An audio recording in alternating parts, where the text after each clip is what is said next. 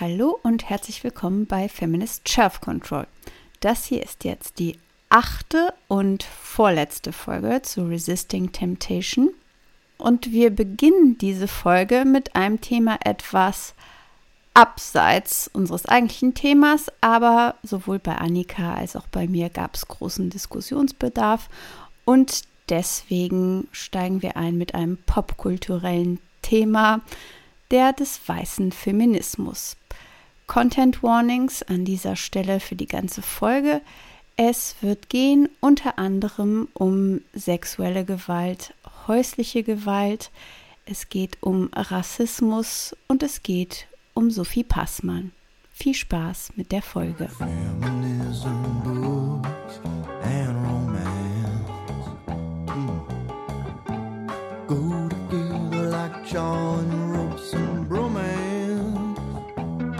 Feminist Shelf Control. Annika Brockschmidt und Rebecca Endler lesen Romance Novels. Listen up. Feminist Shelf Control. Willkommen in unserer Zentrale der Popkultur. ja. Annika, wir sind wieder in der gleichen Zeitzone. Mhm. Das macht es um einiges einfacher aufzunehmen, auf jeden Fall. Oh, ja, obwohl das hatte eigentlich, also okay, für mich war, für mich war das total egal, wo du bist, Annika. Deine ja, Sorgen ähm, und Nöten waren, waren mir unbekannt.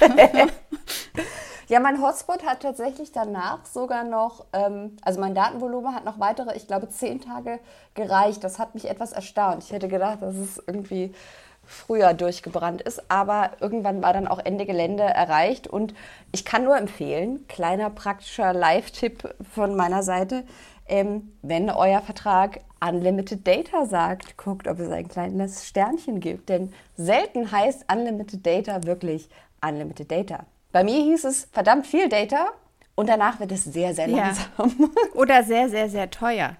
Oder das. Bei mir war es immerhin nur langsam. Das äh, ließ sich noch verschmerzen. Ich habe letztes Jahr mein Unlimited Data original in einer zweistündigen Autofahrt vom Flughafen bis zu meinem Hotel aufgebraucht, indem ich mit dem Fahrer über WhatsApp die ganze Zeit hin und her geschrieben habe und das simultan dann auch noch übersetzt habe auf Türkisch, was ich gesagt habe. Und kaum waren wir im Hotel, hatte ich kein Internet mhm. mehr. Und da habe ich mhm. verstanden, dass äh, Unlimited keineswegs Unlimited ist. Insofern. Nein. Live in der Welt des Kapitalismus. Mhm, Nein. Genau. Nichts die, die, die Alltagstipps. Apropos, nichts ist umsonst und Kapitalismus. Wir haben uns überlegt, ähm, bevor wir wieder in die Welt von Resisting Temptation eintauchen, haben wir Redebedarf über eine ganz andere Sache. Das ist ja jetzt fast, wir machen es zum zweiten Mal, ich nenne es jetzt mal liebgewonnene Tradition. Finde ich gut. Wir sagen das jetzt einfach mal so. Es ja. ist Tradition. Es ist Tradition bei Feminist Shelf Control, dass wir vom Thema abweichen mhm. und unserem Redebedarf freien Lauf lassen. Mhm. Oh, ja, und äh, diesmal war es ein, mh, hm, sagen wir mal generell, wir, wir müssen über White Feminism oder über übersetzt weißen Feminismus sprechen. Anlass ist ein Interview, das Sophie Passmann, die die meisten von euch wahrscheinlich als Autorin, Kolumnistin, alles Mögliche kennen, Annabelle gegeben hat. Das ist eine Schweizer, ein Schweizer Frauenmagazin, für das ich witzigerweise selber, ich glaube vor zwei Wochen oder so einen Text geschrieben habe, deren Sachen ich auch ähm, sonst ganz gerne lese. Aber als ich dieses Interview eben gelesen habe, mh, hm, hatte ich viele Gedanken beim Lesen schon und viele ähm, hm, sagen wir mal, physische und mentale Reaktionen darauf. Ähm, wie kann man das am besten zusammenfassen? Also sie, sie, es geht in diesem Interview quasi um Sophie Passmanns Rolle als Autorin. Sie wird auch Influencerin genannt und ja, seit neuestem ist sie auch Schauspielerin.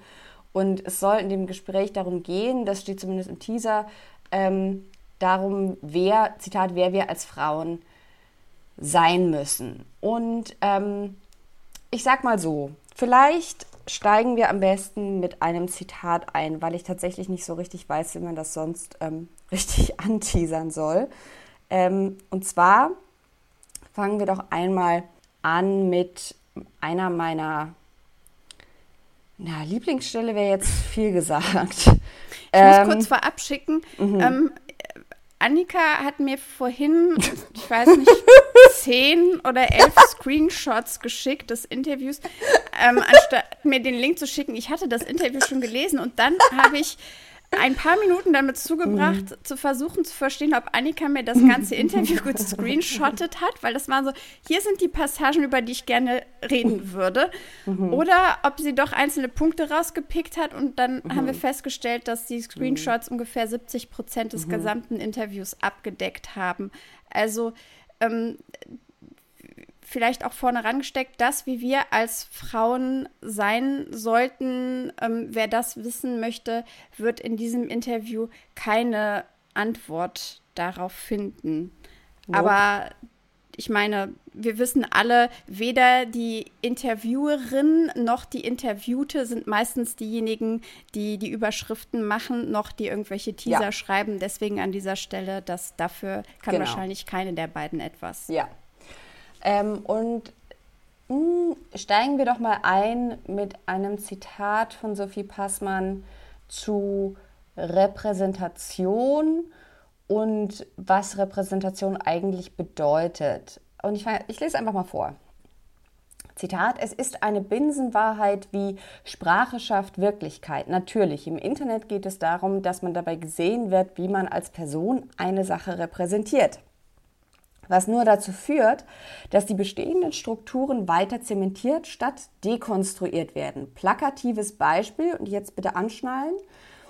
Zitat, wenn Redaktionen im Namen des Antirassismus eine schwarze Frau zum vermeintlichen Sprachrohr von rassistischen Erfahrungen in Deutschland machen, führt das dazu, dass wieder nur ein Standard reproduziert wird. Wer spricht am lautesten am funkiesten in ein Interviewmikrofon hinein, ohne dabei irgendetwas gegen Rassismus getan zu haben. Ich habe mich deswegen vor zwei Jahren aus dem Politikscheiß komplett herausgezogen. Es bringt einfach nichts, außer dass ich ordentlich Bücher verkaufe. Und das ist selbst mir zu unehrlich. Ich lese kurz noch weiter, Zwischenfrage der äh, Journalistin, aber warum bringt das nichts? Antwort Sophie Passmann, einen abstrakten Missstand in einem Interview aufzuführen, der nur durch Gefühle und Erfahrungen belegt ist? Fragezeichen. Fragezeichen. Das geht dann gleich noch weiter, aber einfach nur bis, bis hier. Rebecca, was dachtest du, als du das gelesen hast? Ich muss es tatsächlich mehrfach lesen, um mir sicher zu sein, dass ich es richtig gelesen habe. Ähm, ja, ich dachte, wie.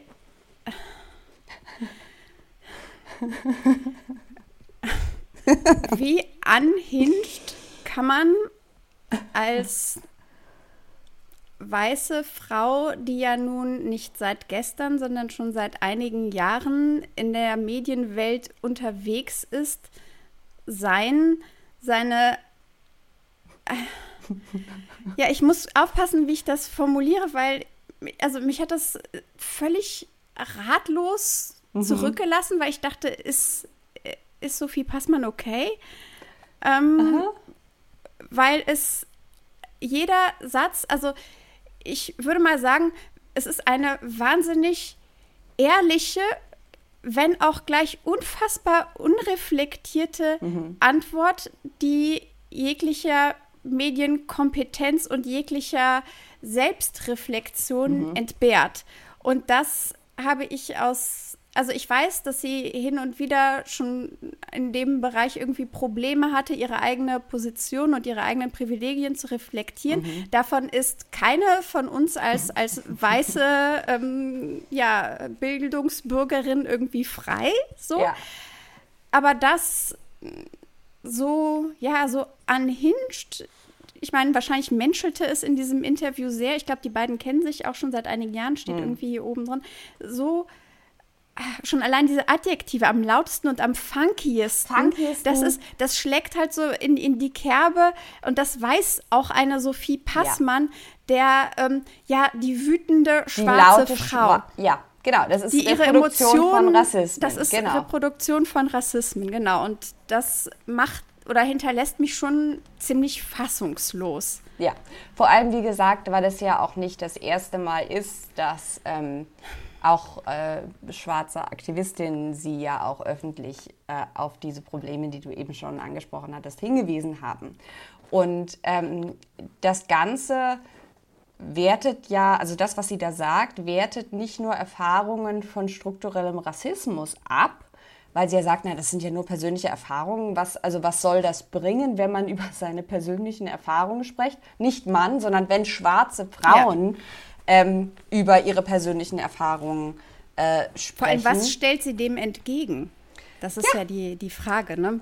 Und das finde ich halt so entlarvend, dass hier also jemand, der quasi bekannt geworden ist dadurch, dass er über seine eigenen Erfahrungen und Gedanken schreibt, wie gesagt, was ja völlig legitim ist, dann aber ausgerechnet die Erfahrungen in Bezug auf Rassismus von schwarzen Frauen äh, quasi hier als, als nicht gültig darstellt. Aber gleichzeitig ja auch, und das, das erhöht dann so die Problematik nochmal auch so auf so eine nächste Stufe. Ich meine, eines ihrer Bücher heißt ja Alte weiße Männer. Ne? Und äh, ich glaube, der Untertitel ist irgendwie ein Schlichtungsversuch, wenn ich mich richtig erinnere. Äh, wo dann eben so rechtsreaktionäre Typen wie Fleischhauer und so weiter interviewt werden von ihr. Zu dem Buch könnte man auch noch mal viel anderes sagen. Aber wo ja quasi allein schon der Titel darauf anspielt, dass ihr, dass sie diese Problematik zumindest nutzt oder im Buch thematisiert die also äh, von äh, schwarzen Aktivistinnen schon seit vielen Jahren angesprochen und thematisiert wird. Das heißt, einerseits äh, lehnt sie sich hier quasi am Titel an dieses an Rassismuserfahrungen und an das, was sie dann implizit als Identitätspolitik letzten Endes hier verschreit. An Marginalisierungserfahrungen. Genau, an Marginalisierungserfahrungen ja. ähm, lehnt sie es an und kritisiert es hier aber effektiv als so eine Art Geschäftsmodell, während die eigene Identität aber komplett unkritisch gesehen wird. Also das, was sie macht, ist keine Identitätspolitik und das ist so mit einer des, eines der Hauptprobleme des White Feminism, würde ich sagen, weil die eigene Identität wird als normal wahrgenommen und deswegen ist das dann keine Identitätspolitik. Und gleichzeitig hat es ja auch so eine, also sie ist das ist jetzt super böse, aber für mich hat das alles so ein, schreit das so, ich bin äh, Girlboss des ja. Feminisms, weil ja. natürlich ist es auch ein, ein Geschäftsmodell einer Sophie Passmann und auch dieses Darüber reden sie ja auch, ne? Also darum, ja, darum geht es ja die ganze Zeit. Ja, ähm, noch einen anderen Aspekt aus dem mhm. Zitat, das du gerade vorgelesen hast, den ich ähm, diskutierungswürdig finde, mhm. ist, dass ähm, sie auch unverhohlen sagt, dass sie sich deswegen vor zwei Jahren aus dem Politikscheiß komplett rausgezogen hat. Mhm. Ähm, ja, das zu sagen, ohne heute, gleichzeitig. Heute zu sagen, vor allem, ne? Also überleg mal, was war vor zwei Jahren? Was ist jetzt so los?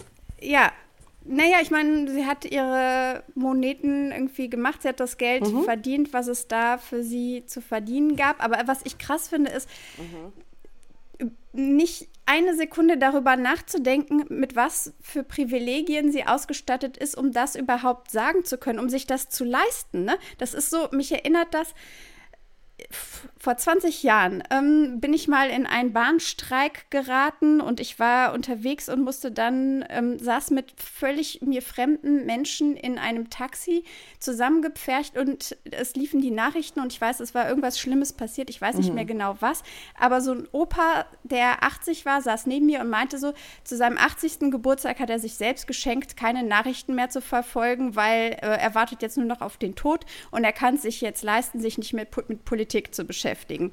Mhm. Und ich weiß noch, wie mich das so völlig, also mich hat es so gepackt und ich dachte, so, wie kann man? Und gleichzeitig dachte ich, mhm. na okay, der wartet aufs Sterben, meinetwegen. Sophie Passmann wartet nicht aufs Sterben, ja? Sophie Passmann ist jung. Sorry, aber wenn man mit so einem mhm. Alter und vor allem auch so einer Reichweite ausgestattet ja. ist. Ne? Wenn man so ein Sprachrohr so hat, so viele Plattform, Menschen, ne? so einer Plattform, genau. Und außerdem so einen Draht zu so vielen medienschaffenden ja. Menschen hat, die Einfluss haben. In den höchsten Positionen. Kann man es sich nicht leisten zu sagen, ey, Politik scheiß interessiert mich nicht mehr, ich mache jetzt nur noch Glamour. Oder aber man macht das und zieht sich zurück und erzählt nicht in Interviews, ey, euer Politik-Scheiß hier von wegen ja. irgendwie Identitätspolitik und Kämpfe von gegen Rassismus und all das. Was, was sie sagt wirklich ist, pff, antirassistische Arbeit interessiert mich nicht mehr. Ja, das ist mir zu viel, das stresst. Das nervt mich, dass was das wir haben den Rass ich hab's ja, das ist so ein bisschen so, ey Leute, ich hab's ja versucht, ne? Aber ey, jedes Mal hat es einfach nicht geklappt, das abzuschaffen und jetzt habe ich, ich hab meine Schuldigkeit ich, getan genau, oder ich habe ein paar Texte geschrieben, ich habe ein bisschen getwittert, obwohl ich weiß auch nicht mal, ob sie das getan hat. Ich kenne mich ehrlich gesagt mit ihren Texten nicht so wahnsinnig aus. Aber das ist quasi, also bestenfalls ist es die pure Ignoranz, ähm, kombiniert mit, wie du meintest, völlig fehlender Selbstreflexion. Also das dann also schlimm genug, dass sie das denkt, dass sie es aber noch laut sagt gegenüber das einer Journalistin, ist mir also völlig, es sei denn, das ist quasi das neueste Geschäftsmodell. Ne? Also wenn quasi jetzt in drei Wochen das Cancel Culture Interview kommt, dann macht das wieder alles Sinn für mich.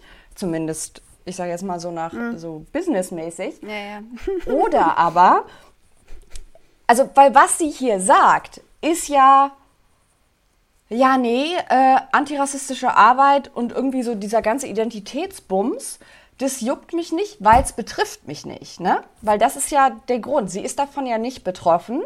Ähm, und das bedeutet letzten Endes, wenn man den Gedanken zu Ende denkt, was sagt sie damit? Für andere, die weniger privilegiert sind als ich, irgendwie einzustehen mit meiner Plattform, wie sie wirklich nicht viele Autorinnen in diesem mhm. Land haben gerade in ihrem Alter, mhm. nee, da habe ich keinen Bock drauf, das ist mir zu anstrengend. Und das ist schon, das hat mir echt so ein bisschen... Das ist halt einfach kackendreist. Ja. Und aber auch gleichzeitig, wie du sagtest, auf verstörende Art ehrlich. Ja, Ne? Ja, also ehrlich, ich glaube nicht jedes. Wort. Das ist ja das Bittere. Das ist das so, ja, ich meine, wenn äh, Authentizität eine Währung ist, dann mhm. ähm, Katsching. Also ja, 10 out of 10. es wirkt sehr mhm. authentisch, aber es wirkt halt einfach wie ein sehr authentisches Arschloch an dieser Stelle. Mhm. Absolut. Und das ist ja, also das, das beschreibt gleichzeitig, und vielleicht können wir darauf noch kurz eingehen, so dieses, du hast ja gesagt, das ist so dieses Girlboss, Feminism und so weiter. Ähm, so dieses Pick-Me, dieser Pick-Me-Feminismus, ähm, der dann gepaart ist eigentlich fast immer, deswegen habe ich auch im Kopf irgendwie laut Bingo geschrien, als ich dann an der entsprechenden Stelle ankam. Warte, ich suche sie mal gerade raus. Ähm, wo dann der Neo, die Neoliberalismuskeule mhm. nochmal so richtig reinhaut, in einer Art und Weise, wie ich finde, dass man sie auch bei einer Mirna Funk oder so mhm. ähm, häufiger aber das findet. Ist, das ist ja etwas, ähm, egal welche marginalisierte Gruppe wir uns ja. anschauen, es ist ja tatsächlich als individuelle Strategie ein, ein sehr funktions- und geschäftstüchtiges Modell. Ich habe ihren Namen vergessen, aber es gibt ja auch jetzt gerade eine ähm, Tory-Politikerin ähm, in äh, UK, die sich um mhm. den Vorsitz der Tories bewirbt, die, ähm, ich glaube, nigerianische ähm, Eltern hat und die auch eine, also so eine Art Pick-Me-Girl dafür ist, mhm. dass es in Großbritannien gar keinen strukturellen Rassismus Meinst, gibt und ja. Ähm, Meinst du Pretty Patel? Nee, nee, nee. Uh, Pretty Patel Pretty ist, Patel ist ja, indische, indische Abstammung. Ne? Abstammung. Ja, genau. ähm, nee. Wie heißt sie denn noch? Ähm, die ist auch relativ jung und ich kann mich nicht mehr erinnern. Wir müssen nochmal nachgucken. Ja, genau. Ja. Wir gucken den Namen nochmal nach und dann schneide ich den so ganz künstlich da rein. ähm, an dieser Stelle. Kurze Zwischenmeldung aus der Postproduktion. Kami Badenoch heißt die Frau. Ähm, jedenfalls oder auch ähm, gestern gehört in der einen Stunde Liebe, wo es um, also von Nova der Podcast, wo es um das Selbstbestimmungsgesetz gibt und die dann auch wieder so Both Sides Journalism gemacht haben und dann einen Transmann gefunden haben, der äh, das Selbstbestimmungsgesetz kritisiert hat und äh, darauf aufmerksam gemacht hat, dass es auch mhm. missbraucht mhm. werden könnte. Und egal für welches Thema, man wird immer mhm. Menschen finden, ja, ja. die zu der marginalisierten Gruppe gehören, die sagen, ähm, ja. Nein, hier äh, diese strukturelle Diskriminierung, ja. die gibt es nicht. Und ähm, genau. Und das, das, ist einfach ein gutes Geschäftsmodell. Und absolut. ein bisschen, also mit, mit ähm, diesem äh, alte weiße Männerbuch ist sie quasi mit einem halben Fuß auf diesem Zug aufgesprungen, auf dem ja. auch schon vor ihr, würde ich mal sagen, so Frauen wie Barbara Schöneberger, oh Gott, natürlich ja. Alice Schwarzer, mhm. auch ja, einfach mit voller Kraft vorausfahren, in denen man eigentlich ähm, ja, sich an das Patriarchat anschmiegt, genau. weil es, ich kann es nicht oft genug betonen, als individuelle Strategie ja durchaus Sinn macht. Ja, total. Es weil, bringt auch richtig viel. Genau, es ist man eine Marktlücke, man macht sich beliebt bei Leuten in Machtpositionen. Die Macht, Einfluss, Geld ja. haben, es funktioniert. Absolut. Und ähm, ich möchte ganz kurz einfügen, bevor wir noch mal kurz zum Neoliberalismus kommen, etwas, was mich ähm, persönlich einfach inhaltlich ähm, auf einer sehr banalen Ebene aufgeregt hat an diesem Interview. Ähm, und ich weiß, es wird jetzt im Gegensatz zu all dem, über was wir bisher gesprochen haben, sehr banal wirken, weil es das ist. Aber ähm, ich fand es gegenüber allen anderen Leuten, die sich auch nur irgendwie beruflich oder auch nur freizeitmäßig mit Trash-TV beschäftigen, ähm, ein leichter Affront, dass, ähm, also es, das Interview fängt irgendwie an damit, dass sie auch schon mal über die Kardashians geschrieben hätte und über deren äh, quasi Berufsmodell, Influencer. Und dann wird sie gefragt, ähm, hast du schon mal die neue Folge der Kardashians gesehen? Und äh, dann sagt sie, äh, nee, sie hat sie noch nicht gesehen, aber sie hatte irgendwie im Kopf, dass sie immer mittwochs kommt, aber äh, die kommt ja dann später wegen Zeitverschiebung und so weiter. Und da habe ich mir gedacht, Entschuldigung, mein Job ist, ist es nicht, leider, sehr zu meinem Bedauern, muss ich dazu einfügen. Was nicht über, ist, kann noch werden. Meine große Hoffnung, dass ich einmal dafür bezahlt werde, dass ich über sämtliche äh, Real Housewives äh, Franchises von Bravo schreiben darf. Aber ich weiß, wann diese scheiß Episoden rauskommen. Wie kann das sein, dass nach weiß ich nicht, x Jahren, du, der du sagst, es ist mein Job, darüber zu schreiben, dass du nicht weißt, wann diese Episoden rauskommen. Ich weiß, es ist, wie gesagt, es ist sehr banal neben allem, über das wir bisher gerade geredet haben, aber es hat mich aufgeregt. Es ist ein Detail, aber das ist dadurch, dass es auch ganz am Anfang kommt, ist es, mhm. glaube ich, der äh, Funke gewesen, der dich in Brand gesetzt ja, hat. Also ähm, da war ich schon gepisst und ja. dann wurde es schlimmer. Genau, dann wurde es schlimmer, weil ähm, dann wird sie zu Recht auch darauf ähm, hingewiesen, dass äh, ja durchaus auch Dinge passieren durch die eben durch die Erfahrungsberichte und dadurch, dass man Menschen ein Sprachrohr ja. gibt, die es bisher nicht hatten, mhm. mit dem Beispiel MeToo, woraufhin sie sagt, ja, aber uh. Hashtag MeToo ist doch auf einer ganz anderen Landkarte, mhm. was einfach zeigt, dass sie entweder sich mit den Ursprüngen von MeToo nie befasst hat mhm. und immer nur gedacht hat, dass äh, ja, ich weiß gar nicht, was sie dann gedacht haben könnte. Wenig, würde ich sagen. Also bestenfalls wenig, muss man sagen. Ja, ich tue mich immer damit schwer. Vielleicht hat sie es auch alles vergessen, aber. Ähm aber das sind doch die Sachen, über die sie. Also ich verstehe halt nicht. Das ist so ein bisschen so ein ähnliches Phänomen wie, wie gesagt, es gibt ja, ich glaube, bei jedem Thema, was auch nur irgendwie so ein bisschen an Politik kratzt oder Zeitgeist oder was auch immer, was in diesem Dunstkreis ist, da gibt es immer eine Nische quasi, eine, eine Marktlücke, die man gut füllen kann, wenn man sich hinstellt und sagt, weiß gar nicht, was ihr alle habt, ist doch alles gar kein Problem. Oder ähm, quasi, ich sag jetzt mal, die, ja, die Patriarchatsposition so vertritt, ne? ganz, ganz allgemein gesagt. Und hier aber macht sie einfach die Arbeit auch einer, einer schwarzen ja. Aktivistin namens Tarana Burke, also die ja. damals schon vor über 15 Jahren oder vor ziemlich ja. genau 15 mhm. Jahren äh, MeToo als, als Begriff in sozialen Medien, ich glaube auf MySpace war es erstmalig mhm. verwendet habe, um eben, das war bevor Hashtags erfunden war, aber um eben unter MeToo Geschichten der strukturellen Diskriminierung von schwarzen Frauen in erster Linie ja. und ähm, Frauen of Color zu sammeln. Und dann ja. zu sagen, ähm, ja, aber es geht bei MeToo um etwas auf einer ganz anderen Landkarte, ist einfach äh, Geschichtsrevisionismus der übelsten ja. Art und schlägt noch weiter in die Kerbe ein, die sie vorhin schon aufgemacht hatte.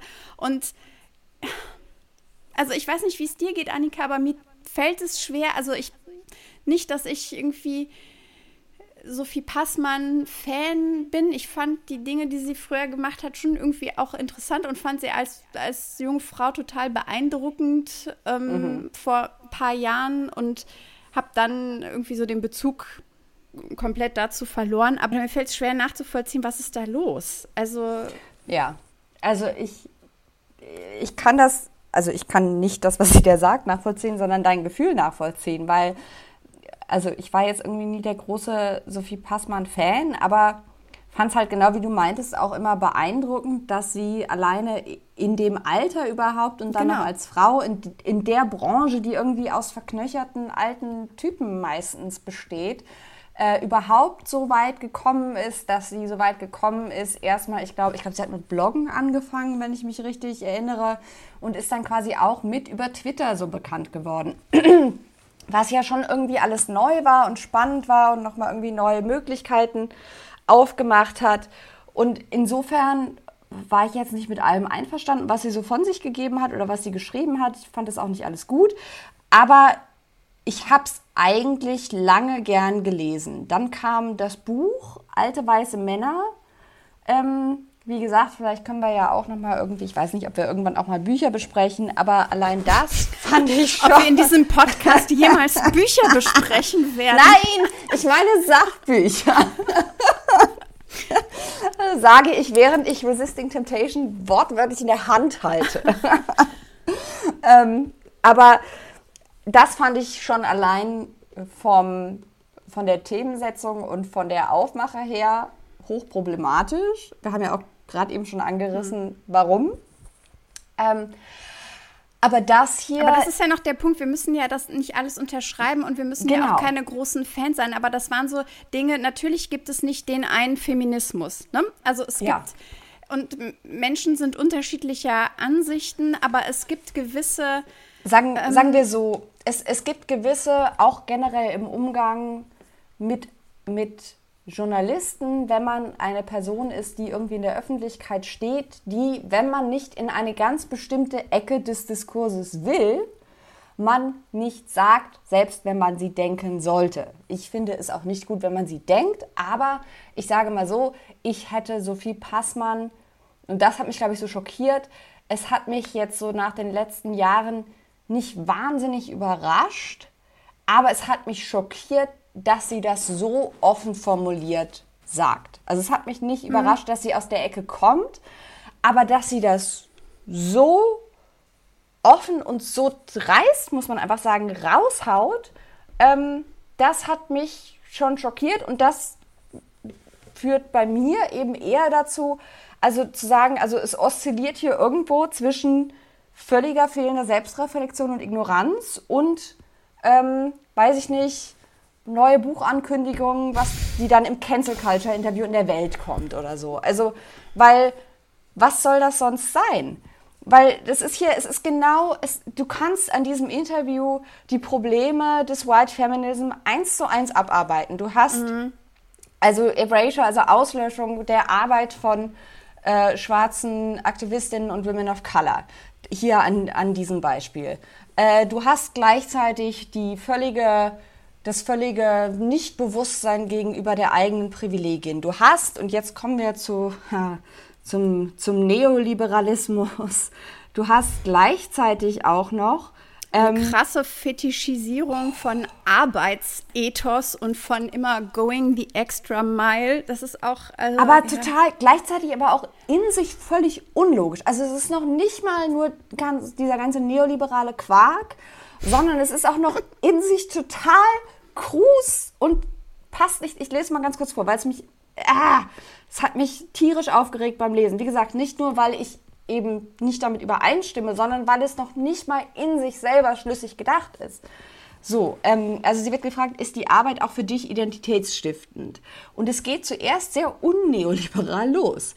Sie sagt nämlich, nein, in dem Sinn brauche ich Arbeit nicht. Ich bin sowieso vermutlich die schlechteste Ansprechpartnerin, wenn es um Arbeit geht und welchen Stellenwert sie im Leben haben sollte, da ich natürlich den albernsten und gleichzeitig entspanntesten Job aller Zeiten habe. Und jetzt geht's los, der paradoxerweise immer noch entspannter wird, je härter ich arbeite. Jetzt, also da bin ich schon mal logisch ausgestiegen und es geht noch weiter. Zitat, aber ich mag dieses She works really hard, um jetzt in diesen seltsamen Anglizismen-Sprech zu bleiben, bezogen auf die extra Mile, die man gehen kann, die ich gehe. Ich bin immer ein bisschen besser vorbereitet, gebe ein bisschen schneller ab, um noch ein bisschen pünktlicher und abends noch eine Stunde länger am Schreibtisch, als ich müsste. Denn ich überrasche andere gern damit, besser vorbereitet zu sein, als sie dachten. Und ich genieße es, den Ruf zu haben, immer pünktlich zu sein. Gerade weil ich mittlerweile an einem Punkt bin, an dem ich es mir erlauben könnte, es nicht zu sein. Wäre ich zu diesem Interview eine halbe Stunde zu spät erschienen, hätten alle auf mich gewartet. Mein Anspruch ist aber, je mehr ich mir rausnehmen kann, desto weniger möchte ich mir rausnehmen. Und das ist doch insgesamt, Zitat Ende, irgendwie sehr meta, was Ironie betrifft und dieses ganze Interview. Das ist so ein bisschen, ähm, das, also ohne jetzt ähm, zu wissen, dass es Sophie Passmer ist, hätte ich gesagt, ah, das ist bestimmt so Catherine Deneuve oder mhm. Sophia mhm. Loren. ja.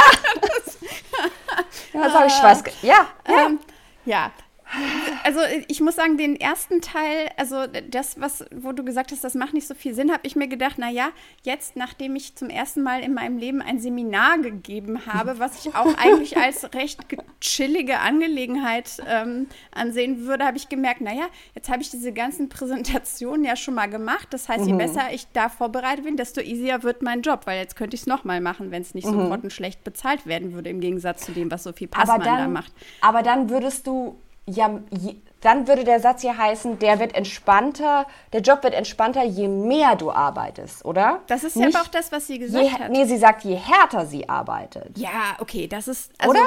Also, ähm, ich glaube, ja, aber. Also, ja, okay, ich sehe, was du meinst. Also, sie, sie, ist übervorbereitet, kokettiert so ein bisschen ähm, damit, dass es meinetwegen noch so ja, okay, weil es gleichzeitig ist das ja auch dieses, dieses, ähm, wir sind ja immer noch hier, äh, wenn auch White Feminism, in diesem Feminism-Ding, ne, als junger Frau wird einem ja nicht so viel zugetraut und äh, eh so ein bisschen Airhead. Und natürlich ist es so, dass egal, wenn man eine weiblich gelesene Person ist, sobald man auf eine Bühne, eine Bühne betritt und unter Beweis stellen kann, dass man vorbereitet ist, erstaunt mhm. das schon ein paar Menschen. Mhm. So, so, komisch das auch klingt. Ne? Und Obwohl je, ich dazu ja? sagen muss, also ich weiß nicht, es gab vor, vor einiger Zeit auch mal so einen Twitter-Thread, wo es irgendwie darum ging, ähm, wo, wo ein Haufen männlicher Autoren äh, darüber diskutiert haben, wie viel sie überziehen können bei Deadlines. Und meine mhm. Reaktion dazu war, man kann überziehen bei Deadlines. Mhm. Das war mir als Konzept nicht bewusst, dass das geht, weil ich halt auch nie gedacht, dass, weil ich nie denken würde, dass ich mir das rausnehmen könnte, wenn mir jetzt nicht irgendwie die Hand abfällt oder so und ich mit der Nase nicht schreiben kann. Mhm. Also das ist halt auch nochmal so ein, so ein Privilegiending. Ne? Aber okay, da kann man ja sagen, das reflektiert sie ja immerhin. Sie müsste es nicht. Obwohl ich genau. es auch schon relativ heftig finde, auf einer menschlichen Ebene, der Interviewerin ins Gesicht zu sagen, ja, du hättest schon auf mich gewartet, wenn ich jetzt Bock gehabt hätte, dich warten zu lassen. Also muss man auch erstmal bringen. Ja, das ist, das ist halt das Lustige. Diese Privilegien reflektiert sie, um dann damit zu kokettieren, mhm. dass sie sich darüber im Klaren ist und das natürlich nicht machen würde, weil sie findet es toll, so äh, zuverlässig und pünktlich ähm, zu sein. Jo, eine weiße Deutsche ist zuverlässig und pünktlich. Mm. Das ist wirklich. Äh, wow, mind blown. Aha. Und vor allem, es impliziert ja, dass sie deswegen so erfolgreich ist, weil sie so pünktlich ist und so viel arbeitet, ohne eben zu reflektieren, dass sie eben allein durch ihre Position natürlich schon bestimmte Privilegien hat, die sie ohne diese bestimmten Attribute, die auf sie zutreffen, eben nicht hätte. Da gibt es auch diesen, ich weiß, ich finde den jetzt nicht mehr, aber diesen Satz, über den ich ein wenig schmunzeln musste, weil der da einfach auch so, so da steht, ohne weiterhin kommentiert zu werden. So, ja, ähm, Feuilletonisten ähm, interviewen mich gerne, weil ich sie an ihre Tochter erinnere. Das ist dann einfach so. Mhm. Also als, als Bürger, bildungsbürgerliches Kind wird sie dann deswegen auch gerne interviewt, weil man sich ja sicher, sie ist genau, eigentlich, genau. was sie Warte, damit sagt, ist, dass sie ein ein Safe Space für Feuilletonisten ist. Es wird genau. halt nicht unbequem mit ihr, aber das ist doch wahnsinnig telling. Also wenn man ja. sich selbst als feministische Aktivistin immer noch versteht, mhm. dann zu sagen, du, hey, die interviewen mich gerne, weil wir sind halt irgendwie seinesgleichen. Ja. Und die sehen in mir ihre Tochter, dann stimmt das, also ich glaube das. Gleichzeitig mhm. sollte das einem ja auch zu denken geben, wenn man für die so bequem ist, dass die einen immer wieder einladen, weil sie einfach gar nichts von einem zu befürchten haben. Ja, und das Bezeichnende finde ich, ich habe gerade noch mal den Satz gegoogelt, der steht sowieso auch in einem harten Absatz insgesamt. Das ist so das Ende dieses Absatzes. Und ich weiß, ich habe schon wahnsinnig viel zitiert, aber das möchte ich euch nicht vorenthalten. Also falls ihr dieses Interview noch nicht gelesen habt, ihr müsst es auch nicht lesen. Aber wir haben alles erzählt. Wir haben fast alles erzählt und ich gebe jetzt noch einmal kurz äh, ein Zitat von Sophie Passmann zum Besten. Äh, es geht also darum, dass sie sich irgendwie lange irgendwie unzulänglich gefühlt hat, weil sie äh, in Anführungszeichen nur Comedy-Autorin gewesen sei. Ähm, und dann sagt sie, Zitat, ich habe also versucht, die selbstkritische zu werden, nach ein paar Jahren aber gemerkt, ich kann sagen, was ich will, es wird die vorgefertigte Meinung dieser Bubble nicht ändern. Es ging so weit, dass ich in einem Interview auf Kritik mit etwas reagiert habe, das sie wohl nicht auseinandernehmen konnten. Da kam dann der Vorwurf, ach, jetzt plapperst du People of Color Feministinnen nach. Und ich denke mir so, nein, ich plappere meinem Seminarleiter 2014 aus Freiburg nach und den Büchern, die sowohl er als auch ich gelesen haben. Ich kann es euch nicht recht machen. Also bin ich jetzt wieder das freche Bürgikind, das Feuilletonistinnen oder Feuilletonisten natürlich lieber interviewen, weil es sie an ihre eigenen Töchter erinnert. Und jetzt denke ich nicht mehr an sie, also außer in Interviews. Ja, Sollen wir noch mal auch zum Abschluss vielleicht noch ähm, darüber sprechen? Also teilweise ist es Non-Menschen, teilweise ist es Menschen, äh, also nicht Menschen, sondern Männchen mhm. auf Englisch. Mhm. Sorry. Ja. Ähm, die Leute, über die sie da, also die sie da mir fällt jetzt nur so eine, die die Hallof-Ordel-Redewendung an, durch den Kakao zieht, also über wen sie da ja, spricht. Ich, ja, mhm. ich glaube, da müssen wir noch mal drüber reden. Ähm, weil es kommt auch nicht von ungefähr, dass ähm, alle Personen, die, wie gesagt, entweder namentlich erwähnt werden oder nicht, eben ähm, schwarze Frauen oder mhm. People of Color ist. Und äh, sie sagt dann auch so mit, also offensichtlich sind da auch irgendwelche persönlichen Animositäten am Spiel, mhm. denn sie sagt, sie hat in Freiburg mit ähm, Hengame Yagobi Farah studiert und sie waren auch mal befreundet. Also Hengame ähm, Missy Magazine-Autorin und Taz-Kolumnistin. Mhm. Nicht-binäre Person, die eh schon eine Zielscheibe ja. auf dem Rücken von sehr vielen Rechten und äh, der ganzen ja, Feuilleton-Bubble auf sich gezogen hat. Ähm, also Hengame wird namentlich erwähnt und ähm, ja, die andere, ähm, die schwarze Frau, der man das Sprachrohr gibt, die äh, laut und funky ist, ist äh, Jasmina mhm. Kunke. Genau. Denke ich mal. Ja, Oder? 100 Prozent. Also, ja. ich fressen Besen, wenn das nicht so ist. Wer soll es sonst sein? Also, Jasmina hat sie äh, schon öfter öffentlich auf bestimmte äh, äh, Rassismen, die sie reproduziert, hingewiesen. Und. Ähm, äh, soweit ich weiß, kennen die zwei sich auch persönlich, seitdem Jasmina, ich glaube mal bei 1 Live oder so bei ihr im Interview war, äh, vor ein paar Jahren. Also es ist ziemlich eindeutig wer damit gemeint ist. Was natürlich, wie gesagt, also nochmal diese, ich, ich, diese Stelle mit dem, mit dem Funky und dem Laut, das hat mir echt die Socken weggehauen. Weil du, du kannst mir nicht erzählen, dass eine Sophie Passmann nicht weiß, was sie da sagt. Entschuldigung, dafür halte ich sie einfach nee. zu intelligent. Ja, ja, und es ist ja, das muss man auch noch mal dazu sagen. Es ist nicht so, dass hätte sie jetzt einfach ein Interview gegeben, es wäre transkribiert worden und veröffentlicht worden und sie würde danach denken so, oh Backe, was habe ich getan? Mhm. Aber sie teilt das Interview ja auch selbst. Das heißt, ja. sie ist mit dem, was sie Aha. da irgendwie und gesagt sie, hat. Und sie teasert es an mit, es geht in dem Interview auch über, Zitat, überflüssige Repräsentation. Ach, das schreibt ja. Sophie Passmann selber auf Twitter. Das ist, äh, das setzt dem Ganzen noch wirklich so ein Creme de la Creme KKK-Hütchen mhm. auf. Ja. Okay, das habe ich jetzt. Ah, ich weiß nicht, ob ich das drin lasse, aber sorry. Ich kann Wie es nur unterschreiben. Es unhinged kann man sein. Es ist schäbig. Es ist einfach schäbig. Also sorry, ich kann das nicht anders sagen. Es ist lustig, weil ich gerade, ich glaube, ich habe gerade schäbig gesagt, weil ich direkt auf den Text geschaut habe, auf eine geschauen, geschaut habe äh, auf das Wort schäbig, das ist die, dann auch wirklich die letzte Textstelle, aber die, die möchte ich ganz kurz noch, doch noch anbringen, weil da, die hat mich wirklich, also ne, sprachlos war ich vorher schon ein paar Mal, aber die hat mich wirklich ratlos zurückgelassen. Äh, und da geht es um Kritik von Kolleginnen. Ähm, und auch hier würde ich sagen, einige Non-Mentions dabei. Und es geht vor allem um ihr Buch Alte weiße Männer ähm, was wir jetzt schon mehrfach angesprochen haben. Und da sagt sie, Zitat, eine Journalistenkollegin hatte damals getwittert, sie würde sich wünschen, dass Kritik nicht einfach wegreflext würde. Das ist mir dann sehr nahe gegangen, weil ich dachte, Alter, jetzt kann ich mich nicht mal mehr verteidigen, ohne dass Menschen sagen, dass ich intellektuell erhaben auf alles eingehe, was man mir vorwirft, egal wie schäbig es ist. Das ist schäbig. Mittlerweile nehme ich aber an, was Menschen mir sagen, die mich trösten wollen. Die ist nur neidisch.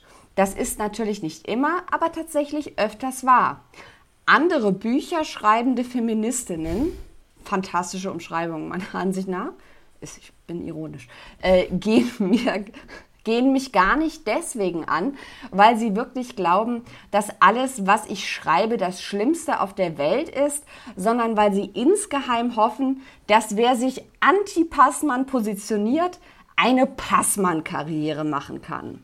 Das sind wir beide, Annika. Bücher schreibende Feministinnen die sich jetzt gerade in den letzten 40 Minuten anti-Passmann positioniert haben. Ja, Rebecca und ich haben uns gedacht, es ist unsere Karrierechance, ganz groß rauszukommen mit diesem Podcast. Und jetzt schaffen wir es bis in den Deutschlandfunk. Äh, jetzt, jetzt ist unsere Sternstunde gekommen. Meine Fresse. Also, Sorry, also das klingt für mich wie jemand, der so jegliche Bodenhaftung verloren ja, das, hat. Also, ja, das klingt wirklich so, ähm, sie ist die, also eigentlich erhebt sie sich damit zu so einer unfreiwilligen Queenmakerin. Es, es ja. würde reichen, ähm, Sophie Passmann doof zu finden, um darauf auf ihrem Rücken auf diese Art und Weise Karriere machen zu können. Wir können das ja mal ausprobieren. Wir also können das meine, ausprobieren. Du hast ja schon eine relativ große Plattform. Meine lässt noch auf sich warten, aber wer weiß, vielleicht habe ich jetzt gerade den Startschuss zu einer extrem lukrativen Karriere gemacht. Oh, was, wär, ist, was das ist das Gegenmodell der, der Kolumne in der Welt? Ist das dann die, die Kolumne im neuen Deutschland? Also ja. ich glaube, reich können wir davon nicht werden.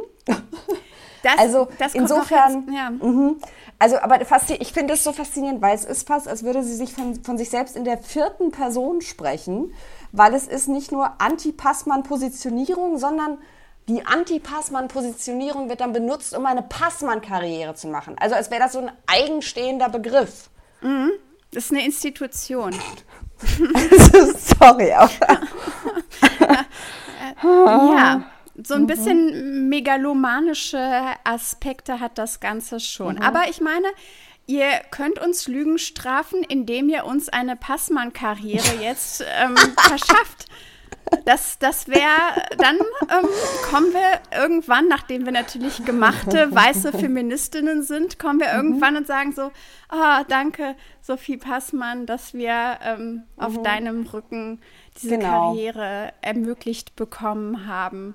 Genau. Ähm, also, da wir ja alle in diesem System, was nun mal misogyn und rassistisch ist und so weiter, sozialisiert worden sind, geht es ja nicht darum, dass wir perfekt sein müssen. Das kann sowieso nie der Anspruch sein. Und ich glaube, nach dem, was ich gesehen habe, hat sie ja auch sehr viele ähm, ableistische Takes und dieses, diesen Tweet, den sie, glaube ich, vor zwei Wochen oder so rausgehauen hat mit dem Ofenkäse. Also ich will es jetzt nicht reproduzieren, aber es war unsäglich und an der Stelle wäre es möglich gewesen, auch wirklich sofort auf Kritik einzugehen und diesen Tweet zu löschen und sich zu entschuldigen.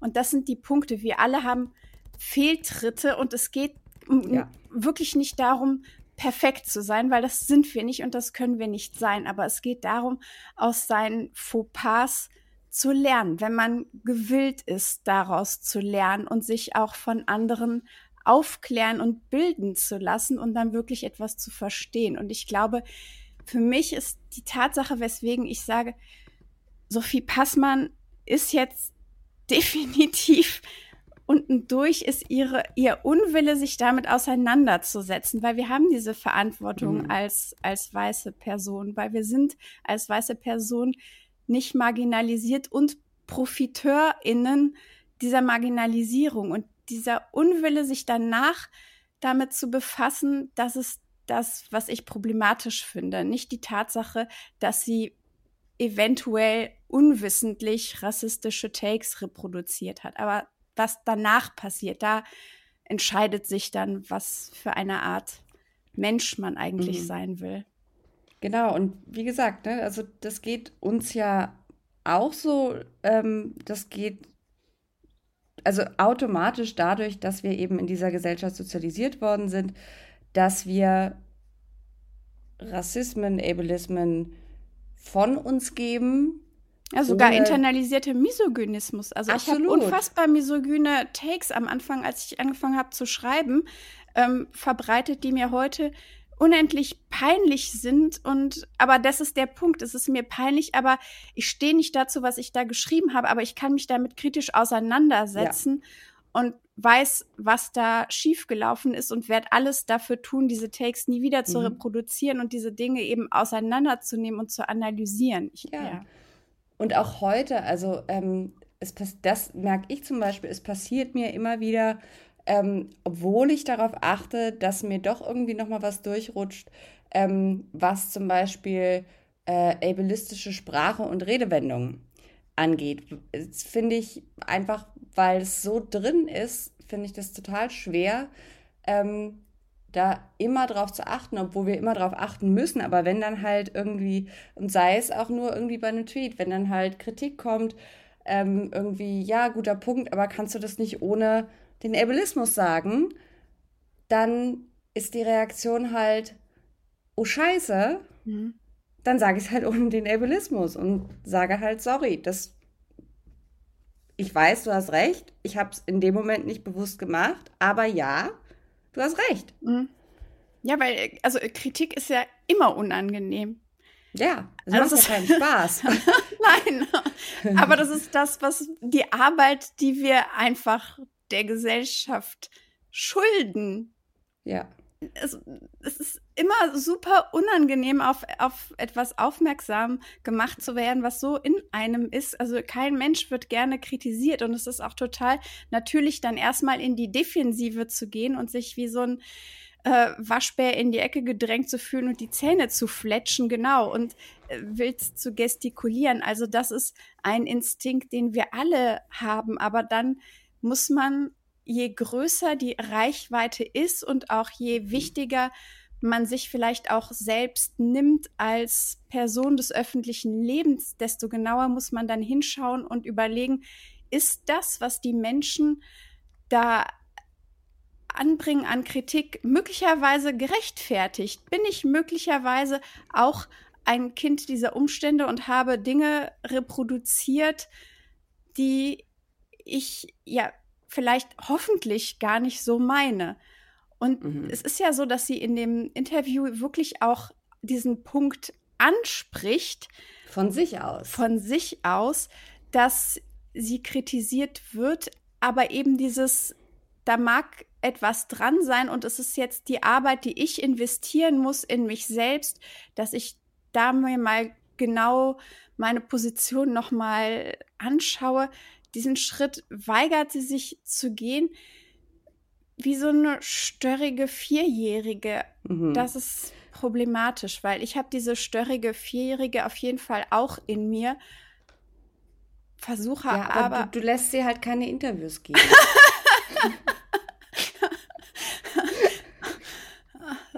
ja, also mhm. und und ich, ich versuche auch, sie, sie zu bessern.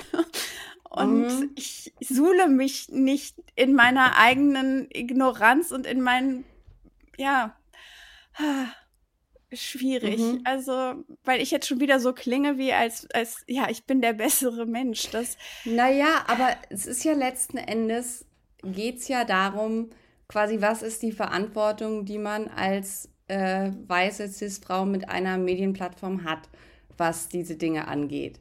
Und ähm, da ist es halt, wenn, wenn konstant immer dasselbe Muster gezeigt wird, dass also Angehörige von marginalisierten Gruppen, sei das jetzt ähm, was Rassismus angeht oder Ableismus angeht, dich mehrfach und immer wieder darauf hinweisen, dass du bestimmte Dinge reproduzierst. Und deine, Re und deine Reaktion ist, die wollen ja nur eine Karriere wie ich machen, dann muss man sich schon nicht nur darüber Gedanken machen, sondern dann muss man auch irgendwann davon ausgehen, ähm, dass bewusst nicht darauf geachtet wird. Genau. Dass möglicherweise, ich gehe jetzt noch einen Schritt weiter, obwohl ich das mhm. eigentlich wollte ich alles so ein bisschen zurücknehmen, aber dass möglicherweise sogar darauf gesetzt wird. Ja, ja, ja, genau. Und deswegen, also den Eindruck hatte ich halt beim Lesen, dass jetzt trotz allem, was wir jetzt gerade gesagt haben, ne, und also auch unsere, unsere eigene massive Fehleranfälligkeit, was das angeht, äh, ja jetzt genannt haben, hatte ich beim Lesen das Gefühl, es wird so ein bisschen zelebriert. Mhm. Und das geht dann alles so in die Richtung so freches Bürgikind. Ich habe jetzt versucht, mich mit dem Ganzen, also steht da jetzt nicht drin, aber das war der Tenor, den ich bekam. Ich habe versucht, mich mit der ganzen Woken-Sache auseinanderzusetzen und super selbstkritisch zu sein. Hat mir ja nichts gebracht und mhm. deswegen äh, mache ich jetzt so mit den Feuilleton Boys einen drauf. Das Enfant terrible, ja. Genau. Und jetzt äh, zelebriere ich meine bürgerliche Rotzigkeit. Ja, das, das, genau das ist es. Okay. Und das ist daran halt so, uh, ja, so verstörend. Wir sollten es einfach gesellschaftlich nicht mehr durchgehen lassen, gutbürgerliche Rotzigkeit zu zelebrieren. Mhm. Ist, ist nicht geil. Bitte lassen. es, also in seiner geballten Ignoranz und in seinem Rassismus ist es doch so krass, dass selbst wenn man sich jetzt für die Cancel Culture Bubble irgendwie sich da ranhängen will, dass selbst das mir doch irgendwie, selbst dafür ein Tucken too much erscheint. Äh, es gibt jetzt einfach zwei Möglichkeiten. Entweder sie macht dadurch richtig krass Karriere oder wir. und wenn ihr euch jetzt aber fragt, okay, ihr seid, ähm, also falls ihr es noch nicht wusstet, wir sind auch beide weiß mhm. und beide Feministinnen. Warum unterhaltet ihr euch jetzt so lange? Ist das überhaupt fair, so lange mhm. ähm, jetzt über Sophie Passmann zu reden? Sie ist ja nicht dabei und wir äh, Transparenz, äh, wir haben ihr auch keine Einladung in, unseren, nope. äh, in unsere Konferenz geschickt. Mhm. Der Grund, warum wir das machen, ist, dass es tatsächlich erstaunlich ist, wie viel ähm, oder ehrlich gesagt, wie wenig, also es ist Grillenzirpen ähm, mhm. zu hören in der Bubble der etablierten weißen Feministinnen. Ja. Und mhm. diejenigen, die in den letzten zwei Tagen viel dazu geschrieben haben und ähm, gesprochen haben und ja. veröffentlicht haben und auf Social Media geteilt haben, sind tatsächlich mehrheitlich schwarze ja. Frauen und mhm. ähm, Women of Color. Mhm. Und das ist schon wieder so diesen Spielball abgeben, sich die Hände nicht schmutzig mhm. machen wollen von eben unseren privilegierten ja. kleinen weißen Hintern. Und deswegen, weil es eben ein, also, oder weil eben intersektional gedachter Feminismus in Konsequenz alle etwas angeht und nicht ja. etwas sein kann, was ausschließlich praktiziert wird und Missstände ausschließlich angeprangert werden von denjenigen, die am meisten davon betroffen sind, dachten wir uns, müssen wir einfach auch mal darüber sprechen. Ja, und äh, es kann keine Lösung sein zu sagen, ich ziehe mich aus dem Politikscheiß jetzt zurück. Also, weil das heißt eben, dass man äh, diejenigen zurücklässt, die weniger Privilegien haben als man selbst, ähm, weil das ist die logische Konsequenz daraus. Und das ist eine fancy Art zu sagen, ihr seid mir scheißegal. Ja, genau das ist es. Und das sehen wir gerade, finde ich, gerade was weißen Feminismus angeht, an so vielen Stellen. Das sehen wir äh, schon seit Jahren, wenn es um Rassismus geht. Das sieht man jetzt besonders, auch das ist jetzt nicht komplett neu, aber gerade verstärkt äh, wenn es um die Rechte von Transpersonen geht. Also alles, was irgendwie Intersektionalität ähm, angeht und was jetzt nicht weiße Cis-Frauen centert, all das wird als Angriff, als persönlicher Angriff angesehen. Und ähm, das heißt letzten Endes, dass es letzten Endes so eine Art Privilegien-Gatekeeping ist. Also ähm, man will andere, viel mehr marginalisierte Gruppen ähm, mit denen man bestimmte Aspekte teilt, die will man nicht quasi ins Zelt reinlassen, weil man es sich eigentlich in diesem Zelt ganz bequem gemacht hat. Und falls ihr es ganz bequem habt, so wie wir, dann ist jetzt auf jeden Fall ein Moment, das zu reflektieren und eben solche Dinge auch anzuprangern. Genau, also so nach dem Motto, weil, ne, klar, ähm, wir sind zwei weiße Frauen und ähm, wir sagen ja auch hier wieder mehrfach, äh, lest euch das durch, was, äh, was äh, schwarze Aktivistinnen wie beispielsweise Jasmina Kunke dazu geschrieben haben.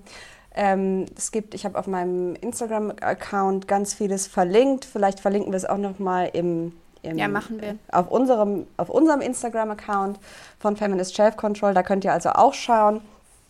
Aber es ist trotzdem, glaube ich, wichtig eben, weil zu sagen, einerseits, also es ist, glaube ich, auch eine Art, manchmal sich zu verstecken, wenn man äh, quasi sagt, nein, nein, ich habe damit ja nichts zu tun, ich lasse jetzt die Betroffenen sprechen. Denn natürlich ist das einerseits wichtig, andererseits brauchen die nicht meine Erlaubnis zu sprechen und zweitens ist es auch wichtig, dass wir unsere eigenen Privilegien nutzen und halt es nicht bei einem Retweet belassen, sondern jetzt halt auch mal irgendwie 40 Minuten darüber reden als zwei weiße Frauen, ähm, welche Probleme weißer Feminismus mit sich bringt. Das ähm, hast du wunderbar gesagt und dem ist nichts mehr hinzuzufügen aus meiner Sicht. Zumal wir ja hier auch unsere, das ist das vielleicht auch noch an der Stelle.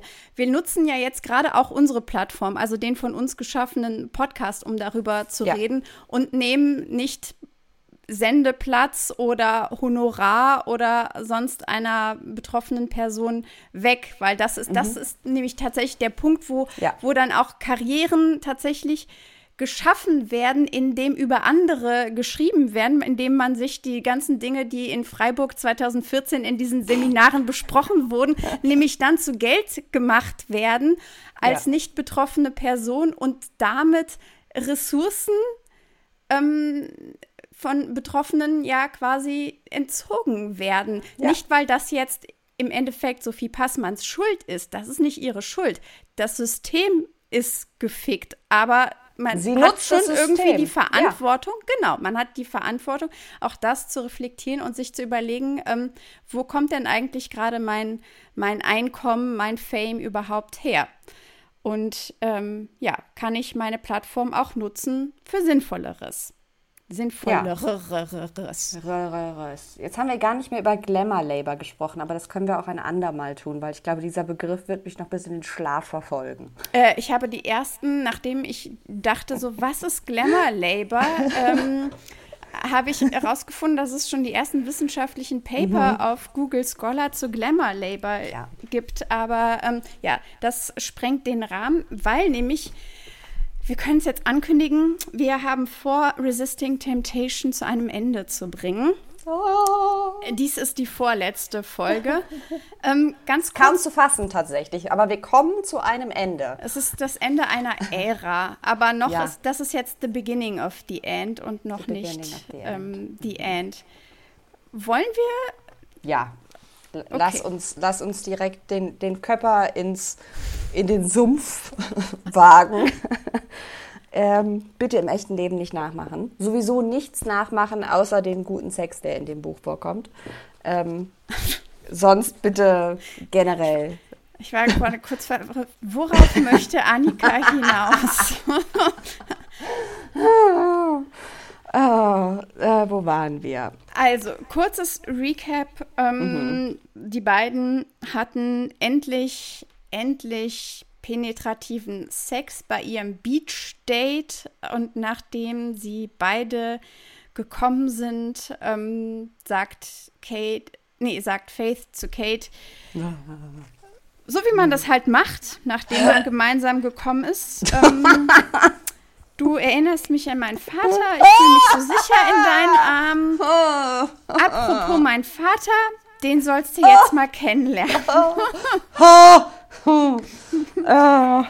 Und ähm, das ist ja nicht, nicht unproblematisch, da Kate ja, ähm, ja, wie sagen wir, drücken wir es aus. Also er hat äh, religiöses Trauma durch ähm, seine Vorgeschichte.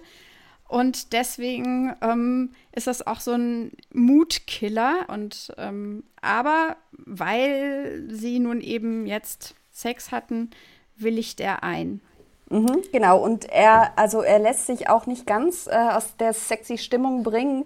Äh, sie, sie knutschen dann nämlich weiter, beziehungsweise sie verschließt ihre, äh, seinen Mund mit ihrem und so bleiben sie dann die ganze Nacht, was bei mir irgendwie so ein bisschen so statisch wirkt, weißt du, wie so eine Kaulquappe. Aber ähm, ich glaube, das ist nicht das, was Casey Lynn meint, aber... Diese Fensterputzfische. Also weißt ja, genau. Du, die so genau. an der Aquariumwand kleben? Ja, ja, genau. So habe ich mir das vorgestellt. Und eher regungslos darunter. Aber ähm, vielleicht ist es ja auch ganz anders passiert in Casey Lynns äh, Vorstellung. Aber äh, genau, also so sind wir verblieben. Und äh, jetzt äh, geht es weiter mit ein bisschen Teenager-Drama. Genau, weil Christopher kommt nach Hause und sagt, dass er doch nicht zu diesem Spring Break-Tanz geht. Und zwar, weil ähm, Elissa nicht mit ihm gehen darf. Mhm. Woraufhin ähm, Faith alles stehen und liegen lässt und ähm, Alyssa und ihre Mutter besucht, um rauszufinden, was denn eigentlich Sache ist.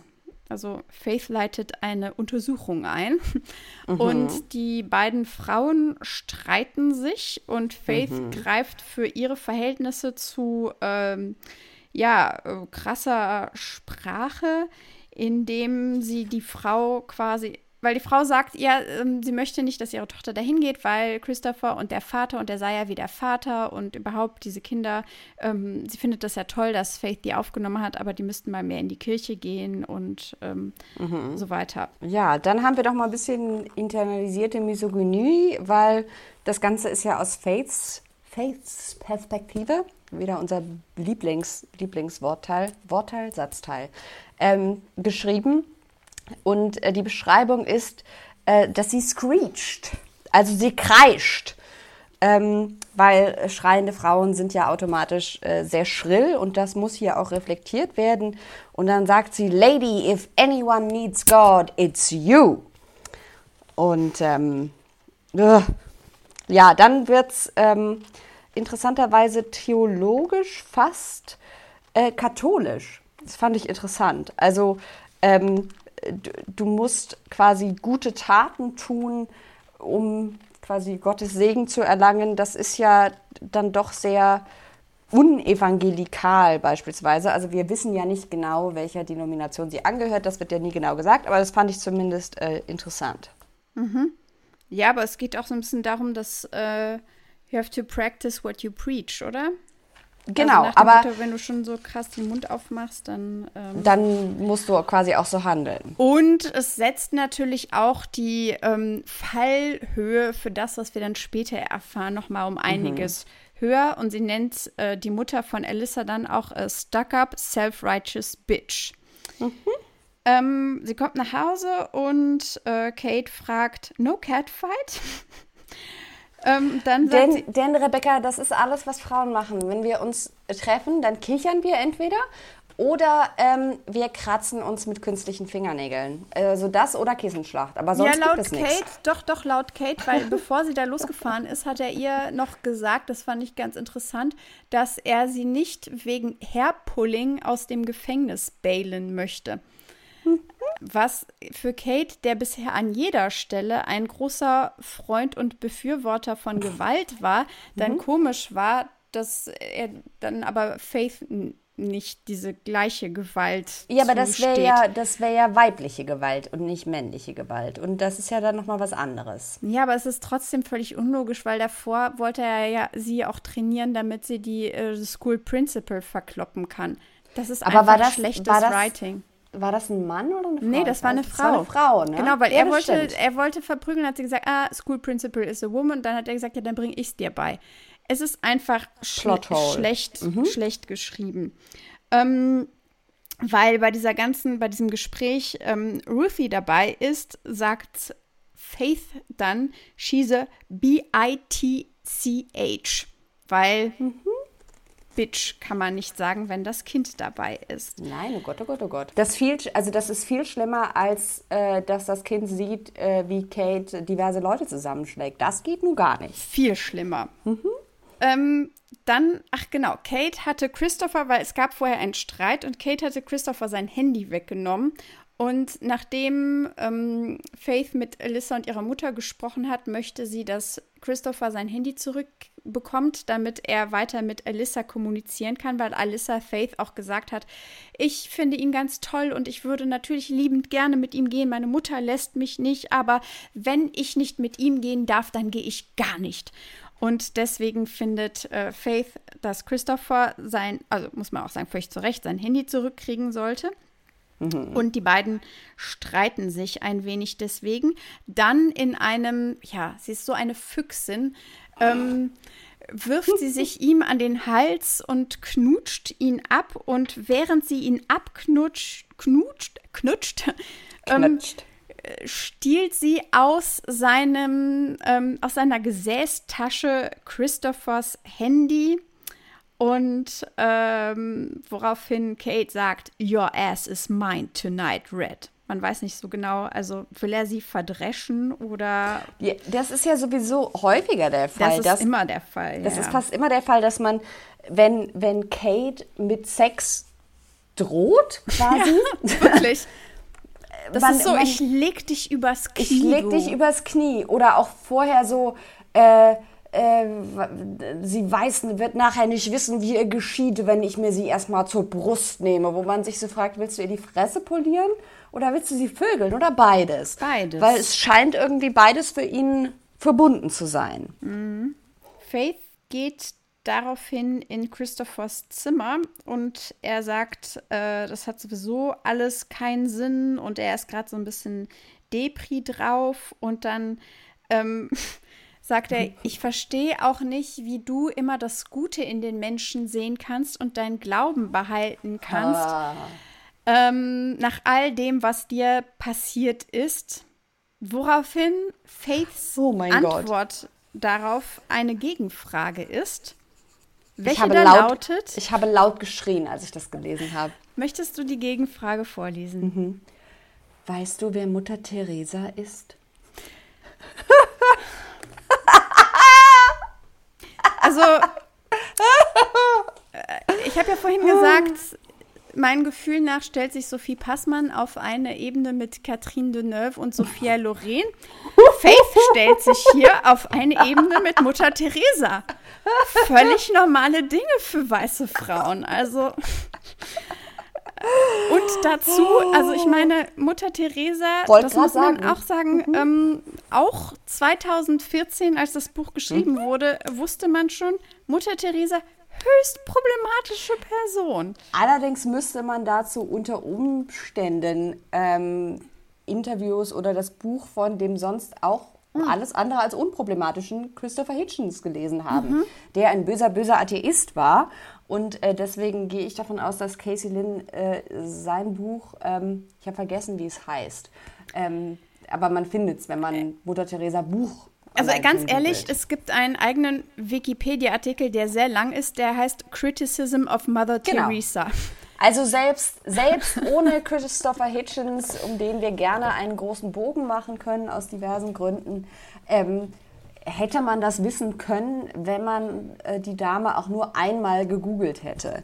Aber nein, hier wird natürlich Mutter Teresa als der sanfte, heilende, engelsgleiche Figur ähm, die verwendet. sich den Ärmsten und Armen der Gesellschaft zugewandt hat und sich ihnen barmherzig gezeigt Mhm. hat.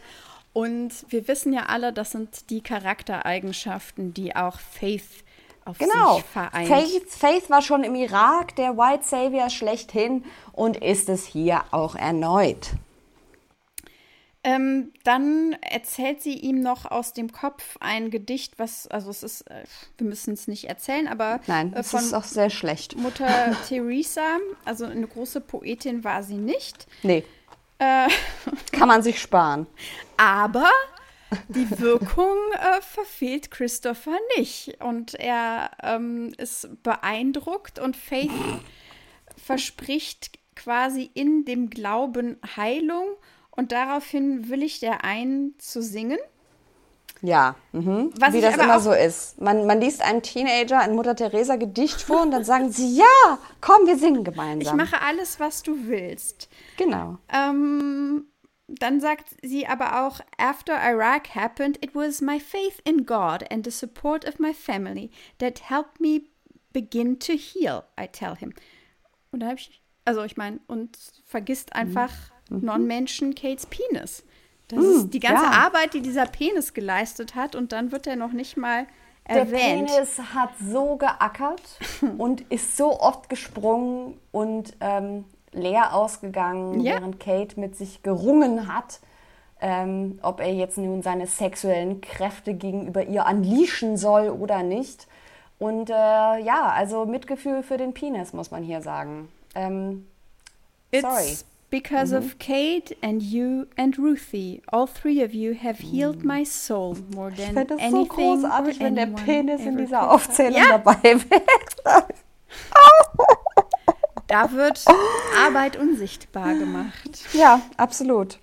Äh, Heilungsarbeit, Care-Arbeit wird unsichtbar gemacht, die der Penis hier wirklich geleistet hat und der ja auch letzten Endes ein zentraler Charakter in diesem literarischen Werk ist. Ja. Ah. Okay, dann, ähm, nachdem er eingewilligt hat zu singen, äh, kommen sie nach oben und essen eine Fleischpizza. Woraufhin, weil Ruthie dann sagt, ich und Faith essen aber kein Fleisch, weil wir sind bessere Menschen. ähm, ja, so ziemlich das. Ja, das ist ziemlich äh, Äh, wörtlich. Männer brauchen Fleisch, die eine Wette abschließen. Eine Woche müssen Christopher und Kate nun auch ohne Fleisch auskommen. Werden ihre, werden ihre Eier abfallen? Werden ihre Penisse verschrumpeln? Das nächste Kapitel wird es uns erzählen. Übrigens auch in dieser Szenerie lustig, ähm, also einfach, ja, ich, ich bin immer lustig, nein, ist es nicht. Interessant, auch nicht wirklich. Wel- welches, welches Adjektiv Ähm, noteworthy nehme ich mal. Ja, noteworthy einfach. ist gut. Können wir ein deutsches Pendant erwähnenswert? erwähnenswert. Ähm, mhm. Dieses Gespräch über Fleischspitzen und Fleisch grundsätzlich findet statt, während Ruthie auf Christophers Schoß sitzt und Faith auf Kates Schoß sitzt. Na! Leute! Ah. Also, was, oh, dieses Bild einfach. Gut, next chapter. Oh, ähm, so, genau. Äh, nächstes Kapitel äh, beginnt mit einer theologischen mhm. Diskussion. Und zwar unterhalten sich äh, Faith und Ruthie darüber, ob Kates fehlender Glaube bedeutet, ähm, dass er in einem immerwährenden Feuer brennen muss. Ähm, und Kate hört dieses Gespräch. Das Kapitel ist also aus der Sicht von Kate geschrieben. Also letzten Endes geht es um die Frage, äh, jemand, der nicht an Gott glaubt, äh, kommt der eigentlich auch in den Himmel? Und die Antwort, die Faith da gibt, ist ganz interessant und widerspricht auch im Übrigen jedem Dogma, egal ob evangelikal oder katholisch oder sonst wie. Das ist ähm, so Religion Light. Auf jeden Religion Fall. Light, genau. Beziehungsweise, ich glaube, Casey Lynn, also sie sagt jeden, also Faith sagt, ähm, so, obwohl Kate nicht an Gott glaubt, glaubt Gott an ihn. Und darin steckt, also sie sagt ja nicht, er kommt trotzdem in den Himmel, sondern es ist so ein bisschen angedeutet, ich glaube, es ist so ein bisschen sich drumherum wuseln. Sie sagt nicht, sie möchte ja er in kommt in die Hölle, aber so nach dem Motto, der braucht doch ein bisschen Zeit und dann ist es kein Ding, dann ist es gebongt. Und Gott weiß das und Gott lässt ihn deswegen jetzt nicht morgen irgendwie von einem Bus überfahren werden, weil ich glaube, dann würde es theologisch schwierig werden. Ja, aber findet Kate auch. Weil Kate hört das und äh, denkt daraufhin den Satz, Her nonsense has a storm of turbulent emotion blazing through me. Also mhm. er weiß Nonsense. Und das, es trifft es eigentlich auch sehr ja. gut, weil wie man es dreht mhm. und wendet. Also die einzige ähm, Überlegung, wie das irgendwie Sinn machen könnte, ist, dass sie ja nun versucht, auch dieses Kind zu beruhigen. Ne? Also das ist ja, ja. der Kontext. Das genau, ist weil, vielleicht an weil, der Stelle keine, keine religiöse Aufklärungsarbeit, die Casey Lynn hier meint, sondern das ist ihre Plotentwicklung. Sie muss die sehr aufgebrachte Ruthie, weil darüber haben wir ja auch schon gesprochen, was das mhm. eigentlich für eine emotionale Last ist für Menschen, ähm, mhm. die gläubig sind, die an Himmel und Hölle glauben, eben ihre Mission, also eigentlich ist Ruthie schon soweit missionarisch gepolt, dass Absolut. sie sich Kate annehmen würde um ihn zum Glauben zu führen und ihn äh, zu retten. Und ähm, ja, Faith ermöglicht Weil, ihr dann ja. quasi damit die Illusion, Ruthie, ähm, du musst dich nicht darum kümmern. Gott weiß Bescheid, er ist dran. ich bin auch dran. Und das ist nicht deine emotional labor, die du an dieser Stelle mhm. leisten musst. Ähm, ja, also ich hoffe, dass es das ist sie hat sich ja, also wir haben ja schon früher ein paar Mal gehört, wie sich Faith über Kates nicht, also nochmal, muss, muss man hier einfach nochmal sagen, also der Name Faith allein schon ist Holzhammer pur. Ich vergesse das manchmal. Während wir so drüber reden, vergesse ich manchmal, dass Faith ja tatsächlich wortwörtlich Glaube bedeutet.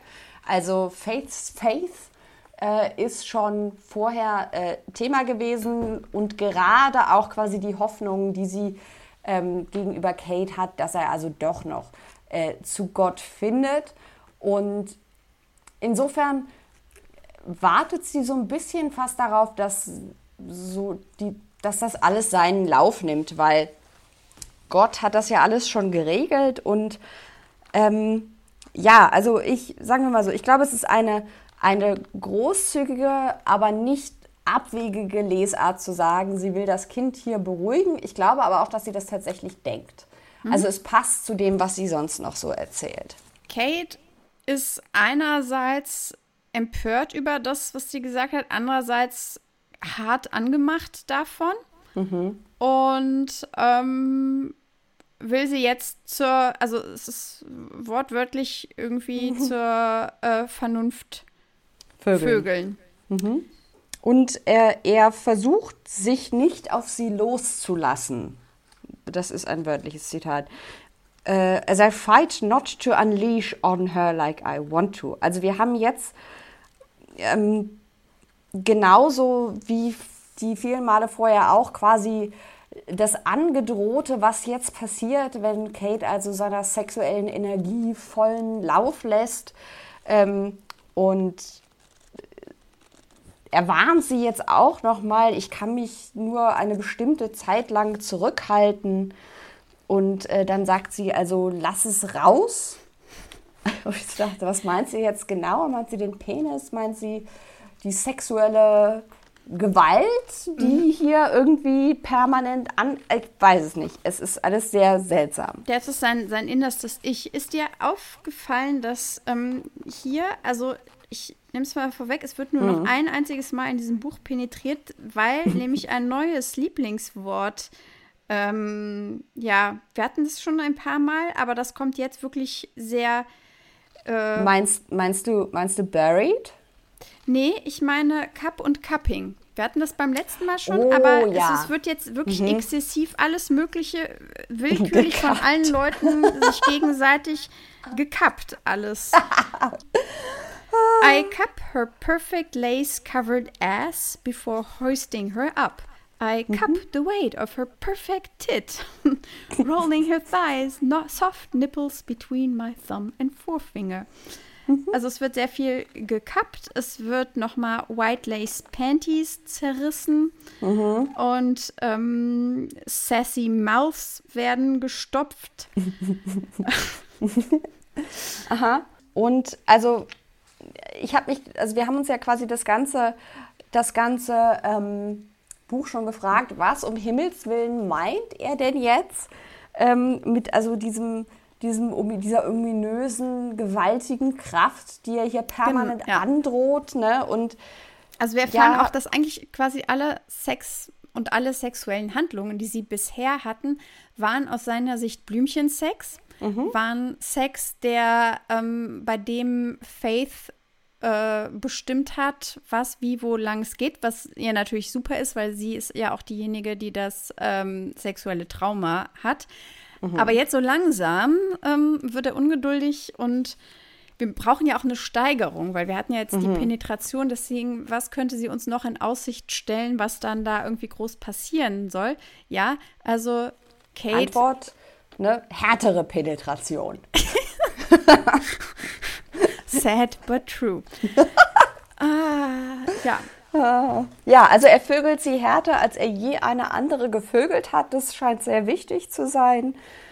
Und ähm, unter er der fühlt Dusche. Sich, genau. ich weiß nicht, wie es dir mhm. ging. Mir war am Anfang nicht mhm. klar, ähm, obwohl, also es wird zum Beispiel sehr detailliert beschrieben, an welchen Knöpfen sich, also er sagt ihr ganz genau, so, wo ihre Hände hingehören. Also er ja. dreht sie um und was sie in, von den Armaturen, ich nehme an, das sind die Badezimmerarmaturen in der ja, Dusche, was sie da sein. anfasst und so. Gleichzeitig war mir bis zu einem Wort nicht klar, was da gerade penetriert wird. Also Faith ja, natürlich, aber. Ich, ja, aber ich dachte eine ganze Zeit lang, dass sie Analsex haben. Ja, natürlich. Weil das, also ich, ich weiß nicht, ob Casey Lynn möchte, dass wir das denken, aber ich dachte das auch. Weil es auch die ganze Zeit Wort, um ihren Ass ging. Und genau. Dann, ähm, und, und er fühlt sich wie ein verficktes Tier, mhm. ähm, als Zitat, als er ähm, äh, sie penetriert. Und dann äh, wird das Ganze erst aufgelöst, als er äh, also sagt, es ist so wahnsinnig heiß, wie mein Schwanz in deiner Pussy verschwindet. Und dann dachte ich, ah, okay. Ha, okay vor der ja, Tür. auch, auch, also ich meine, er impelt sie mit einer Ferocity he has never used on anyone und ich meine, mhm. dieser Typ hat Blutbäder angerichtet, ja. Mhm. Und er spricht in dem Zusammenhang mit äh, Sex davon, dass er mit einer Ferocity, mit einer Brutalität zugange ja. ist, mhm. mit der er noch nie. Nie, nie Mhm. Und wie gesagt, ne, und auch dieses, dass er sich wie ein verdammtes Tier fühlt. Mhm. Das einzige, also die, die Male, wo wir sonst noch diese Tiermetaphorik haben, ist, ja, wenn er versucht, sie nicht so hart zu vögeln und äh, wenn er Leute umbringt. Mhm. Genau. Mhm. Ähm, Motiv, was wir beim letzten Mal schon hatten mit dem Staubsauger. Ähm, ja! ich hab's unterschrieben. locks down on me, sucking me greedingly into its hot depths. Scheint ja. mir also Va Vakuum scheint da kreiert zu werden. Und dann, ja. also ich meine, man muss sagen, Casey Lynn ist eine Großmeisterin des ähm, Mood-Switching innerhalb eines Satzes, weil dann ist, also ich, ich finde ihn eine, eine schriftstellerische Meisterleistung. Ja. Once I've taken everything she has to give me, I reattach the shower head. and pull out. Diese Liebe zum Detail. Oh, es ist großartig. Es ist quasi Plumbing-Instruktionen und heißes Gevögele zugleich. Weil, aber auch da war das, das überraschende Detail, was ich zumindest auch nicht erwartet hätte, dass er da quasi schon wieder unter Zuhilfenahme ähm, des Duschkopfes mhm. sie zum Höhepunkt bringt. Ja, äh, wie gesagt, äh, Kate hat manchmal kurze Momente, wo er uns überrascht, bevor mhm. er also wieder in seinen äh, grunzenden Höhlenmenschen-Modus äh, zurückkehrt. Und ähm, es war also alles ein, ein großer Erfolg. das kann man so sagen, Annika. Es war ein großer Aber ich, Erfolg. Also ich muss sagen, ähm, ja, es ist alles sehr verstörend, wie das geschildert wird. Aber ich, und, äh, vielleicht, nee, die Duschszene war nicht verkehrt. Die war nicht verkehrt, aber ich muss trotzdem sagen, und vielleicht ist das nur ein Zeichen dafür, wie viel mir dieses Buch äh, irgendwie mental schon zugesetzt hat. Aber ich dachte so, hm, ja, da war jetzt so von Ferocity die Rede, aber ich hatte irgendwie mehr erwartet als, ich fick dich jetzt noch harder. Also, oder? Ja, das ist, das ist das Problem, oder was heißt das Problem? Der Umstand, dass eben das gleiche Vokabular für ähm, Gewaltakte, die sich gegen Gegner mhm. richten, mhm. benutzt wird, um gleichzeitig aber einvernehmlichen, mhm. wenn auch etwas härter rannehmenden Sex zu beschreiben. Also das Problem liegt an dem Vokabular, an den Bildern, die sie da bemüht. Das ist, sie hat da nicht den Einfallsreichtum oder das, vielleicht sollte sie den Thesaurus mal benutzen. Ähm, aber das ist, das ist, glaube ich, aus meiner Sicht das Problem. Also sie will natürlich irgendwie schildern, dass dieser, dieser Alpha-Mann etwas Unbändiges hat. Darum geht es ja, ja, die ganze Zeit. Ja, ne? ja. Natürlich ist es ja aber so, dass dieses unkontrollierte Ding kann ja gar nicht so krass aus. Also das wäre ja, was wäre das für ein Buch, wenn er sie ja also ich meine, das könnte, also eigentlich sollten wir dankbar sein, dass er sie nicht ohnmächtig in der Dusche mhm. aus Versehen irgendwie an die Armaturen donkt und äh, dann liegt sie da, weil es hätte auch passieren können, so wie uns das Ganze Aha. beschrieben wurde. Ja, weil deswegen war ich auch beim Lesen, während manche andere der Sexszenen zumindest streckenweise, wo ich so dachte, ja, okay, okay, das, das ist jetzt zumindest kurze, über kurze Strecken vielleicht doch ein bisschen sexy, das kann ich akzeptieren. Ich habe das so mit, weißt du, so wie mit so halb zusammengekniffenen mhm. Augen gelesen, weil ich so dachte, oh Gott, oh Gott, oh Gott, oh Gott, jetzt, jetzt kommt das Biest raus, wer weiß, was der jetzt mit ihr anstellt.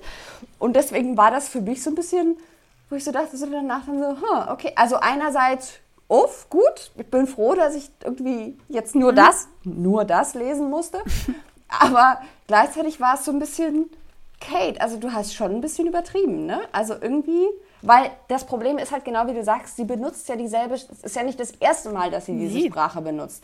Und deswegen ist halt auch irgendwie so, auch wenn es so die Steigerung der Intensität quasi bis hin zum, was heißt der Intensität, aber zumindest eine, zumindest eine Steigerung hin zum penetrativen Sex äh, härtester Art, ja, ja. der ja als das der Gipfel anscheinend der heterosexuellen mhm. ähm, Lust, des Lustempfindens beider ähm, Personen hier gilt, interessanterweise. Mhm. Obwohl, wie gesagt, Showerhead ist mit dabei, also immerhin.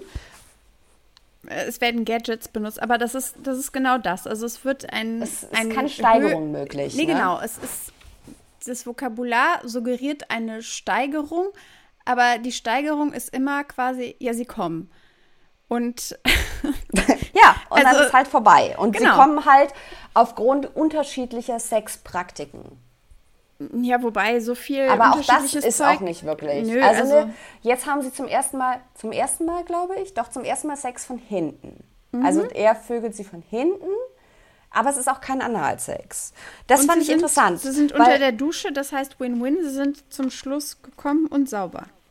Perfekt, wunderbar. äh, alle Sünde weggewaschen und gleichzeitig gesund gevögelt. Weil dann geht es ähm, auch wieder um her porcelain skin. Also. Ja, also. Ähm, Aber sie hat also so ganz. Ähm, was heißt unbeschadet, ist das falsche Wort, aber so ganz äh, unbedarft geht sie ja doch nicht aus der Geschichte, weil dann liegen sie dann beide sauber und abgetrocknet im Bett und dann geht es ja weiter. Mhm. Und dann ähm, fühlt er sie und dann ist sie dann noch irgendwie geschwollen und der sagt so, oh, geht's doch nicht? Und sie so, doch, doch, wir können, wir können gern weitermachen. Und ähm, dann, also ist mir etwas aufgefallen, der letzte Satz dieses Kapitel, weil dann, ähm, wie gesagt, vögeln sie noch mal im Bett ihren Blümchensex und dann ist es so, mhm. This is my sense of heaven. Wow, was für ein, also äh, Casey mhm. Lynn hat zum ersten Mal den Bogen innerhalb eines Kapitels zurückgeschlagen und etwas vom Anfang aufgegriffen, mhm. als es um Himmel geht. Also ganz raffiniert, oder? Für ihre Verhältnisse. Ja, für ihre Verhältnisse ist das Ich meine das ironisch, aber es ist, es ist, das ja, ja. erste Mal, dass, ähm, dass so ein Bild, was am Anfang für etwas benutzt wird, am Ende in einem anderen Kontext dann zumindest nochmal mhm. aufkommt und so den Kreis genau. rund macht. Weil sonst hören die Kapitel einfach auf. ja, also genau. irgendwann, also auch, ob es nach zehn Seiten oder nach zweien ist, wann immer Casey Lynn fand, jetzt neues Kapitel. Ich glaube, das ist wahrscheinlich so, wann immer sie ihren neuen Tee angesetzt hat, fing dann ein mhm. neues Kapitel an. Genau. Aber da hat man zum ersten Mal das Gefühl, dass es eine, einen inhaltlichen, wenn auch unwahrscheinlich abgeschmackten Bogen gespannt hat und der Kreis irgendwie rund ist. Es geht mhm. wieder um Himmel. Ähm, genau. Dann, dann sind wir bei Kapitel 33. Schon wieder es, Kate? Ist schon wieder Kate. Es geht, äh, wir sind in, bei, bei Ihnen zu Hause. Ähm, genau, weil das, das kam jetzt vorher noch in dem Post-Sex-Delirium, hat Faith nämlich Kate noch gefragt, ob er nicht jetzt dauerhaft bei ihnen einziehen will. Ach, und dann richtig. sagt er, ja, genau, auf jeden Fall. Ähm, und das passiert dann alles auch. Und dann kommen Kate und Ruthie nach Hause. Und dann geht es wieder darum, was Männer essen, damit sie richtige Männer sind. Weil sie erwischen Fleisch. Christopher dabei, wie oh er Gott. Burger isst. Und die Woche ist noch nicht rum. Das heißt, Christopher hat schon mal die Wette verloren. Ähm, und was, also ich meine, Entschuldige, das ist ein 16-jähriger mhm. Teenie, der dann, warum auch immer, mhm. mehrere Burger dann noch hat und Kate ein, also kauft er für sich selbst irgendwie vier Burger oder was ist da los?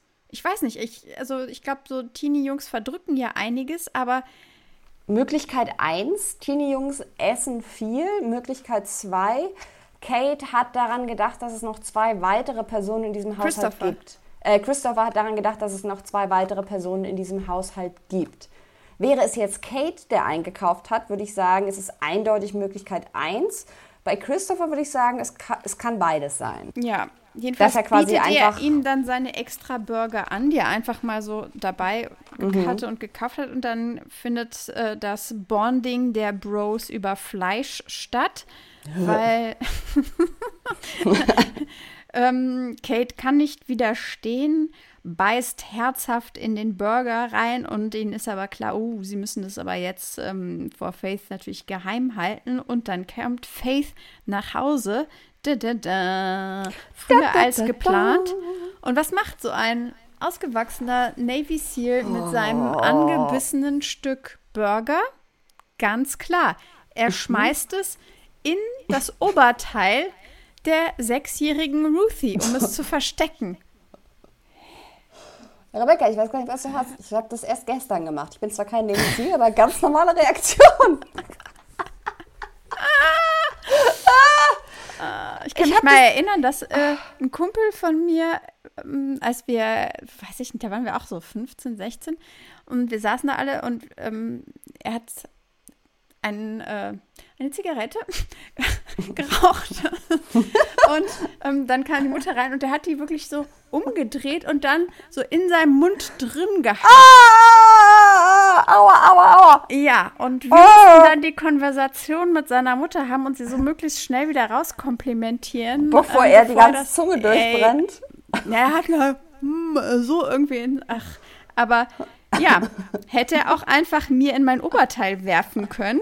So wie Kate das macht, ist er nur nicht drauf gekommen. Aber ganz ehrlich, der Burger hätte eher in Kates Mund verschwinden können, wenn er Oder? doch so ein großer. Ja, ich meine, was. Es wird doch aber gesagt, wie groß sein Kiefer ist und wie groß das Eben. Gesicht ist und seine pranken Hände. Der Mann hat einen riesigen ja. Mund. Außerdem lacht er nie. Also der wäre da sehr gut drin aufbewahrt, ja. der Burger. Und er ist manchmal, ist er kommuniziert er auch einfach nur über Grunzen mit geschlossenem Mund. Also ich finde, das ist auch noch ein weiteres Plothole, diesmal ein burgerbezogenes Plothole. Und ich habe mehr von Casey Lynn erwartet. Und, ähm, und dann kappt er a hand over her mouth, weil Ruthie dann lachen muss. Mhm. Da haben wir also wieder ähm, Cupping, nicht sexuelles mhm. Cupping. Ähm, aber, das wissen wir ja auch, Faith ist ja nicht blöd. Sie riecht den Braten, beziehungsweise mhm. den Burger mhm. und äh, findet dann auch den Burger in, in Ruthies Oberteil. Also. Was man halt so macht, ne? Also man guckt. Ich glaube, Casey Lynn fand das unwahrscheinlich lustig. Ja, weil es wird auch, also es ist auch beschrieben so in dem Sinne von, das ist der geilste Witz des Jahrhunderts. Mhm. Und alles schmeißen sie sich weg und ich sehe sie förmlich vor mir, wie sie kichernd am äh, Computer sitzt, was ich sehr verstörend finde, muss ich sagen. Weil ich habe auch ganz, also ich habe erschreckend lange nicht gemerkt, dass es lustig sein soll und habe deswegen überhaupt nicht verstanden, warum die sich so gebärden. Ähm, ja, weil jetzt ähm, erfahren wir, dass das alles quasi Vorspiel ist, mhm. weil ähm, Faith geht mit Ruthie in die Küche, um äh, sie den Ketchup und Mayo von ihrem Bauch runter zu waschen. Äh, Kate geht hinterher und sagt, äh, lass mich das machen, ich habe das Kind beschmutzt und dann käbbeln sie sich hin und her und dann, ähm, also ich glaube, sie hat auch da in der Küche so eine Art detachable ähm, so ein, so ein, so ein Wasserhahn, den man so rausziehen genau, den man so rausziehen kann. Ne? kann. Und dann macht sie ihn nass. Aber aus Versehen. Und das habe ich nicht verstanden. Weil ich dachte mir, wenn das jetzt hier alles so sexy, hexy Vorspiel ist, wieso macht man, also weil sie wird ja sonst auch immer so als so sassy und so beschrieben und ich hätte jetzt gedacht, dass es doch eigentlich passend wäre, wenn sie das absichtlich machen müsse. Aber nein, sie realisiert dann ihren Fehler. Das war ja, also ein ja. Fehler. Hm, ich glaube, ja. sie, sie hat dieses Ding in der Hand und will dann so auf ihn zeigen genau, und dann dabei macht sie ihn ähm, nass. Und ja, wie die Dinge sich dann immer entwickeln, wenn ein Körper nass ist und der andere nicht und sie sich gegenseitig hot finden, äh, geht es dann hoch her. Äh, und dann, weil die Kids dann noch dabei sind, äh, geht es dann auch ins Schlafzimmer finde es ja auch faszinierend, dass niemand ausrutscht, weil das ist alles sehr nass und alles sehr slippery, aber. Doch ich glaube, er, sie rutscht aus und er fängt sie auf. Hm. Irgendwo. Also irgendwo slippt sie. Ah, okay, das habe ich überlesen. Ähm, aber es, natürlich ist er ja dann auch da und ähm, ich glaube, er trägt sie ja dann auch nach oben. Und dann nee, dann er schleppt sie hoch. Okay. Er, sch er schleppt sie, weil, Zitat, she kicks and fights against me as I drag her back into the kitchen. Seriously, it was an accident. I didn't mean to. I ignore the apology, pinning her between me and the sink. Mhm. Und das klingt jetzt alles sehr threatening, aber the kids watch with amusement. Okay. Und dann habe ich gedacht, okay, ja, gut. Ja, die Kinder sind immer die ZuschauerInnen in diesem wirklich. Man, ke man kennt das. Kinder, Kinder, Kinder sehen jeglichem Vorspiel ihrer Eltern sehr gerne zu, finden das auch überhaupt nicht strange oder unangenehm. Ja. Aber dann fällt ihnen dann ein, dass es doch irgendwie vielleicht jetzt für die Kinder zu viel ist und deswegen ähm, gehen sie dann hoch und dann, also also, wo hat sie jetzt die Schokoladensoße her? Weil die ich sind ja jetzt. Nicht. Weil das passt auch eigentlich nicht zu. Weil, warum Schokosoße Burger? Burger, also es macht auch irgendwie keinen Sinn. Also vielleicht und hat sie in der Nachttischschublade Schokosoße. Jedenfalls ähm, macht sie sich dann er schüttet Schokosoße über sie, über ihre Brust und ja. Die geschwollene Brust. Mhm. Ja. Brust ist immer sehr geschwollen. Dann kommt Ruthie in das Zimmer und sagt, nach, wo sie, sie grinden schon wieder aufeinander, also sind jetzt gerade wieder kurz davor, übereinander herzufallen. Und dann kommt Ruthie rein und sagt, äh, sorry, aber ich habe Hunger und außerdem in der Küche ist Chaos. Woraufhin Faith sagt, ähm, ja, du hast äh, recht. Ähm, wir gehen was essen und äh, nee, warte mal. Aber Entschuldigung, ich verstehe aber sie ist doch, also Moment, das ist doch dieselbe Frau, die total äh, peinlich berührt war, als Ruthie oder Christopher, ich habe vergessen, wer es war, sie irgendwie nur beim Knutschen gesehen hat. Und jetzt ist sie hier also die Brüste eingeschmiert mit Schokoladensoße. Er nuckelt irgendwie am Nippel und das ist dann aber keine Erwähnung wert. Und sie sagt nur, ja, komm, lass essen gehen. Also, das ist, also Faith war doch vorher immer, ganz furchtbar entsetzen, peinlich berührt, wenn die so, Kinder ja, ja. sie irgendwie beim Knutschen gesehen haben. Na, vielleicht jetzt hat sie auch gemerkt, dass da nichts passiert ist und denkt sich, jetzt sind alle äh, jetzt sind alle, alle Hüllen gefallen. Jetzt feiern sie zu Hause Orgien. Weil ich habe es ein paar Mal gelesen, damit ich, weil ich so dachte, hast du irgendwie die Reihenfolge falsch? Irgendwie hast du vielleicht schon mal vorgeblättert? Nein, nein. Sie ist eingeschmiert, ähm, besonders, wie wir eben äh, uns mehrfach gesagt wird, die Brüste äh, mit Schokoladensauce. Und äh, jetzt geht es aber erstmal um äh, ganz andere Dinge. Jetzt wird also in diesem Zustand ein weiteres Gespräch geführt, diesmal mit Christopher. Genau. Weil, ach, jetzt verstehe ich das Problem. Ja, natürlich. Die Gute ist äh, halbnackt und voller Schokosoße, während mhm. sie, ja, in der Tat. Das mhm. ist, das ist, ja, das ist mir nicht aufgefallen. Das, also das scheint mir irgendwie seltsam. Ja, das ist in der Tat. Oder? Weil es ist doch, es ist doch die richtige Reihenfolge, ne? Weil mhm. es ist hier so, I douse her in chocolate syrup, covering her chest and her stomach. Und dann schießen Dinge zum Cock und äh, mhm. es wird mhm. gegrindet und die Brüste werden eingeschmiert und dann sagt Ruthie, sorry, sorry, ich habe Hunger. Christopher enters the room, looking white as a ghost. I mean fair. Aber das hat aber nichts mit Faiths Aufmachung ja, zu tun, stimmt. sondern damit, dass er gerade mit Alyssa telefoniert hat, die ähm, von ihrem Vater das Okay bekommen hat, mit ihm zu diesem Tanz zu gehen. Denn wir erfahren, der Grund, warum Alissas Mutter so sehr, weil es war auch vorher total unlogisch, dass sie wollte, dass sie mit diesem Ryan dahin geht, obwohl es klar war, dass Ryan die Schlägerei angefangen hat und Alissa ihr so ihre eigene Tochter ihr das auch so gesagt hatte. Aber jetzt erfahren wir, Alissas Mutter hat eine Affäre mit Ryans Vater. Und das erklärt natürlich alles. Erklärt gar mhm. nichts, aber mhm. jetzt darf Alissa äh, mit Christopher zum Tanz gehen. Dann haben wir auch noch eine sehr schöne misogyne Stelle, ähm, wo äh, Faith sich also darüber empört gegenüber äh, Kate, dass, also erstens spricht sie von My Kids, also ähm, sie sagt uns, äh, sie sagt mir, dass meine Kinder in die Kirche gehen müssen, damit sind also Ruthie und Christopher äh, gemeint, obwohl sie doch diejenige ist, die ähm, Committing Adultery, also die Ehebruch begeht. Und dann kommt folgender Satz. Let me tell you something else. It's people like her that give Christians a bad name, acting all high and mighty when she's spreading her legs. Rebecca, das ist die aller, aller, aller schlimmste das, Sünde, die man sich ja, vorstellen kann. Rebecca, es sind eindeutig Frauen, die Ehebruch begehen, die dem Ruf des Christentums schaden. Ja. Mir fällt nichts anderes ein, was es sein könnte. Nichts. Schon gar nicht mindestens 10 bis 20 Dinge. also Beine breit machen ist einfach die allerschlimmste Sünde und schlimm, schlimm, schlimm. Vor allem, also sogar einvernehmlich Beine breit machen, ne? Ja. Das geht gar nicht. Ja, aber also. außerehelich, ne? Außerehelich ja. die Beine breit machen. Ja. Mhm. Das merken wir uns. Mhm. Ähm, daraufhin äh, sagt er ja, ja, alles okay und ähm, Kate muss die Küche putzen. Macht er natürlich auch nicht freiwillig, ne? Nee. Aber er wird es ihr heimzahlen, weil Küchenreinigung gegen Sex.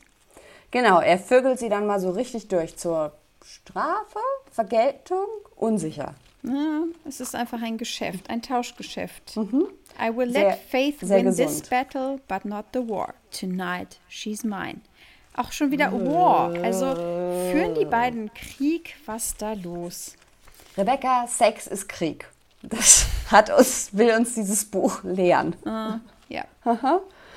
ähm, ja, da, also es ist, ähm, ich möchte ganz kurz, äh, bevor wir in das Kapitel 34 näher äh, uns damit befassen, möchte ich ganz kurz den ersten Stichpunkt vorlesen, den du in unser Google Doc geschrieben hast, weil ich es einfach so grandios finde. Also, wir steigen ein, The Scene is Set, Chapter 34, aus Kates Sicht. Petting während der Geburtstagsvorbereitung in der Küche. ja, das ist das, was, was auf den ersten zwei Seiten zu lesen. Sex wird hier so oft parallel zu organisatorischen Tasks ausgeführt. Ähm, das ist schon fast etwas beeindruckend. Uh, Annika, du hast noch nie in einem Haushalt mit Kindern gelebt. Das ist, das ist so, das machen die Leute so. die backen Kuchen, während sie sich. Ja, also es ist mit der einen Hand auffällig. gerührt, mit der anderen, ja. Es, mhm. es, wird immer ganz natürlich in den Alltag mit eingewoben. Aber es kommt auch so aus dem Nichts jedes Mal. Ja. Es ist dann so sexy und dann kommt irgendwie der Küchenkalender. Oder es ist sexy, hexy und dann weiß ich nicht. Es war ja auch schon im anderen Buch so. Und dann werden Schubladen mit Papier ausgelegt und Schränke ausgelegt. Es war es alles sehr, ja. Vielleicht, also, vielleicht sind wir auch in einer ganz heißen Sache auf der Spur und in einem evangelikalen Milieu ist einfach Sex von äh, einfach so zu einer ähm, Alltagsschore, zu einem Errand verkommen. Aber so ist es ja. So ist es ja. Es gibt ja eine, ich habe vergessen, wie sie heißt, es gibt eine ganz bekannte Autorin, die auch so evangelikale Sex- und Eheratgeber schreibt, äh, die dann in irgendeinem Interview mal gesagt hat, sie versteht auch diese ganzen Frauen immer gar nicht, die sagen, sie haben irgendwie keinen Bock darauf, mit ihrem Ehemann zu schlafen. Und denen sagt sie dann immer, jetzt stellt euch doch nicht so an, das dauert ja auch keine fünf Minuten. Hm. In, ne? Insofern, ähm, und also die, die sich übrigens ähm, und deren Ehemann auch in seinen Predigten immer ganz stolz erzählt, dass seine Frau ihm noch nie Sex verweigert hat. Die Frau hatte diverse Hüftoperationen, möchte ich dazu sagen. Ähm, insofern nur, nur, nur so viel dazu. Also äh, das ist, glaube ich, die eine Möglichkeit. Die andere Möglichkeit ist, vielleicht finden Sie das auch besonders sexy, weil quasi zur zur äh, christlich-femininen Weiblichkeit, ähm, zu dem, was als weiblich akzeptabel angesehen wird, da ist ja so Haushaltsarbeit ein ganz großer Teil davon. Und ich glaube, dass sie also permanent irgendwas am Haushalt macht, mhm. äh, zeigt nur, was für eine begehrenswerte christliche mhm. Frau sie ist. Ja, also, weil es ist, es ist ja, also nichts was sie tut, ist nicht Vorspiel. So kann man es, glaube ich, sagen. Ähm, er kommt also, während sie da irgendwas mit Kuchen macht und my hands moving to cup her bottom. Also man muss auch wirklich sagen, cup kam in der ersten Hälfte des Buchs null vor. Kein einziges null. Mal. Ja. Jetzt wird gekappt. I shove my hand up her sundress into her panties. Mhm. She would be wet and ready for me. Ja, okay dann ähm, ist das jetzt auch der Moment, wo äh, Kate Faiths Familie kennenlernen soll. Mhm. Und äh, Sawyer und Kate streiten sich dann vor Ruthie darüber, wer wen verprügeln kann. Alles mhm. völlig Alles normale. Sehr, sehr normale Kindergeburtstags. Ah. Völlig. Und ähm, Ach ja, dann, während alle auch da sind, ist, also das verstehe ich auch nicht so richtig, ähm, catcht Kate dann schon wieder a glimpse of pink satin panties. Once das that will be shredded verstanden. later tonight. Also, das ist, weißt du, in, in so alten japanischen Miyazaki-Filmen aus den 80ern und 90ern. Da sind die Mädchen haben so kurze Röckern. Also ich bin große Miyazaki-Fan. Ich liebe mhm. diese Filme. Ich habe nur letztens auch gehört und da ist mir zum ersten Mal aufgefallen, dass das stimmt, dass vor Chihiros Reise ins Zauberland häufig Panty-Shots dabei waren, weil die eben in Japan einen ganz anderen Stellenwert haben und hier in Europa und in den USA sich dann total darüber aufgeregt wurde, dass diese kleinen Mädchen immer, dass man die Unterhosen gesehen hat. Weil wenn die mhm. laufen, die haben so kurze Röcke an und es gibt so ganz viele Einstellungen, wo die laufen und dann sieht man deren Unterhose und wie selten das eigentlich ist in, in Filmen oder so, dass man die Unterhose von Kindern sieht, also mhm. aus, aus, gutem Grund. Ja. Ähm, und dann ist es aber schon so, dass die Kleider verdammt kurz sein müssen im Alltag, um einfach einen Glimpse of Panties zu kriegen, mhm. oder? Vor allem von ja. hinten. Also, mhm. und dann trägt ja. sie, also auf dieser Feier trägt sie offensichtlich ein dermaßen kurzes Kleid, dass sie reckt sich in der Küche nach einer Tasse oder mhm. was auch immer an einem Regal und dabei kann Kate ihre Unterhose sehen. Weil ich dachte halt wow. halt am Anfang, als ich das gelesen habe, dass er, ähm, dass er das irgendwie so durchblitzen sieht, dachte ich irgendwie, na, vielleicht hat sie, weiß ich nicht, eine tief sitzende Hüftjeans an. Dann ist mhm. mir eingefallen, nein, Kate, äh, Kate, Faith trägt ja niemals äh, Jeans sondern eigentlich fast ausschließlich Kleider. Ja, sie hat entweder Sundresses oder äh, sie, hat, sie, besitzt auf jeden Fall auch so ein paar richtig kurze Jeans-Shorts. Aber Jeans-Shorts, genau. Und lange Hosen hat sie nicht. Und hier also anscheinend ein sehr kurzes Satinkleid. Also auch, naja, also Bei Stoff einer Feier, wo ihre ganze Familie, 60, ihre ja. Opa, ähm, also wir, wir machen jetzt hier kein, ähm, kein Shaming von Klamotten oder Outfit oder so. Es ist nur bemerkenswert. Es ist innerhalb der Struktur und des Settings dieses Buches ähm, ungewöhnlich, sagen wir mal. Ja. Ähm, gut. Dann unterhalten sich die Erwachsenen darüber, genau, weil Christopher kommt dann nach Hause mit Alyssa, die er zu seiner Geburtstagsparty eingeladen hat. Wir erfahren, dass das jetzt der Tag nach diesem äh, Dance ist.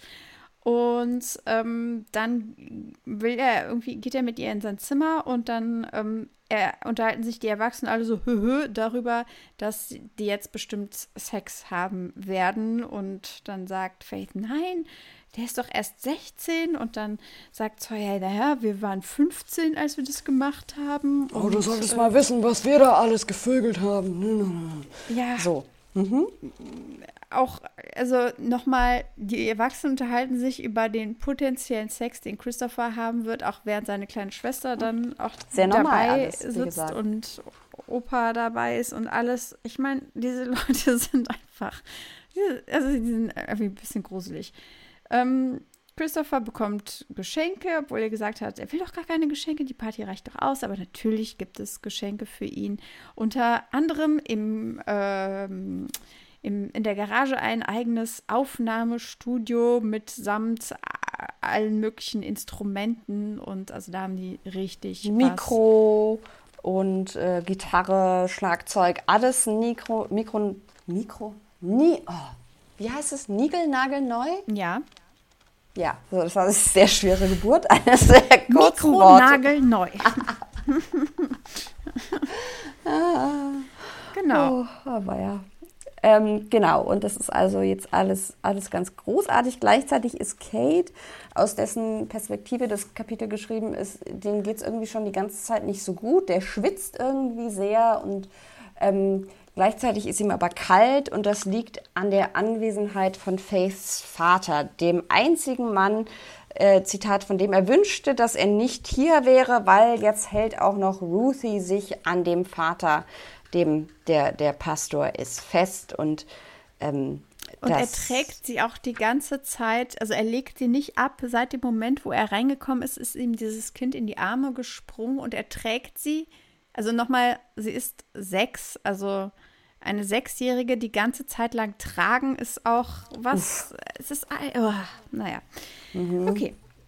Ähm, jedenfalls löst das bei äh, Kate PTSD aus und er, Herr, er ist nicht mehr Herr seiner selbst. Und das Ganze eskaliert dann. Und ähm, als es darum geht, dass, ich glaube, es ist, genau, Faiths Vater Also es ist, es ist schon vorher so, dass also Sawyer zu ihm kommt und äh, zu Kate kommt und sagt, du siehst aus, als wolltest du gleich jemanden umbringen, was bei jemandem wie Kate ja durchaus möglich wäre. Ähm, und sagt, also jetzt ruinier hier nicht den Geburtstag von diesem Jungen. Und dann schlägt aber Joshua. der, genau, der Vater auch interessant, dass es Joshua der Name ist. Aber gut, nochmal was ganz anderes. Ähm, dann schlägt Faiths Vater vor, dass Ruthie doch auf ein wochenendliches Bibelcamp, ähm, also so eine Wochenend-Bibelschule, Sommerlager, was auch immer, äh, gehen soll. Mit ihm zusammen. Mit ihm zusammen und ähm, dass sie da doch andere Kinder treffen soll. Und dann versucht Faith das Ganze noch irgendwie äh, zu entschärfen und sagt, wir können da doch später drüber reden. Und dann sagt Kate, es gibt da nichts zu diskutieren. Sie geht nirgendwo hin, mit, weder mit ihm noch mit anderen Pädophilen. Oh, er hat ihren Vater einen Pädophilen genannt.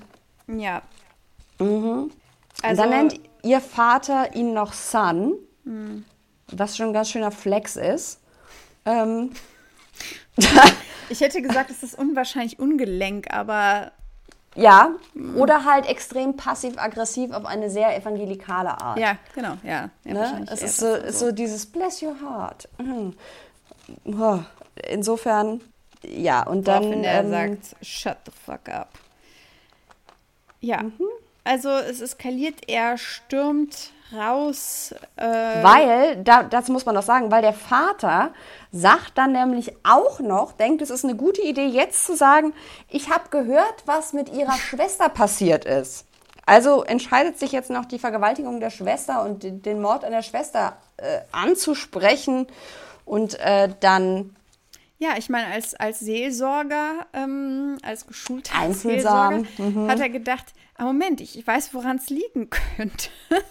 ich sag jetzt mal, was ich weiß und dann gucken wir mal, was Vor passiert. allen anderen Leuten, die das mhm. Event, von denen ich nicht weiß, ob sie das wissen, mhm. einem aufgebrachten Mann, der gerade irgendwie in einer PTSD-Episode drin ist. Super Idee. Richtig super Idee und es ist also alles im Eimer und großes Drama und ähm, äh, Faith ist also am Boden und, zerstört. Äh, sein Anger ist thick in his veins und er tritt Stühle und, und geht. Und das ist das Ende dieses Kapitels. Nächstes Kapitel äh, ist Faith, die sich Sorgen macht und die sich aber denkt, ähm, also einerseits ist sie sauer auf ihn und andererseits äh, my heart bleeds for him. Mhm. Ähm, und dann gibt es noch, ja, dann schon, ja? was, es, was es ist, ne? Weil ja, genau.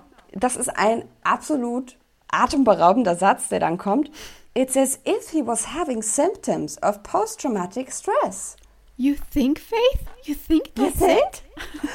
oh, wow. Äh, sie beschließt also ihm nachzugehen und findet ihn dann in seinem Gym wo er auch in einer, ähm, ja, es ist eigentlich ganz großes Kino, also der ganze Gym ist ganz schwarz, kein Licht ist an, nur eine einzelne Glühbirne hängt da irgendwo unter er dann ähm, mit einem Punching Bag ist und dann his lethal body soaked with sweat as he aggressively takes out his violence.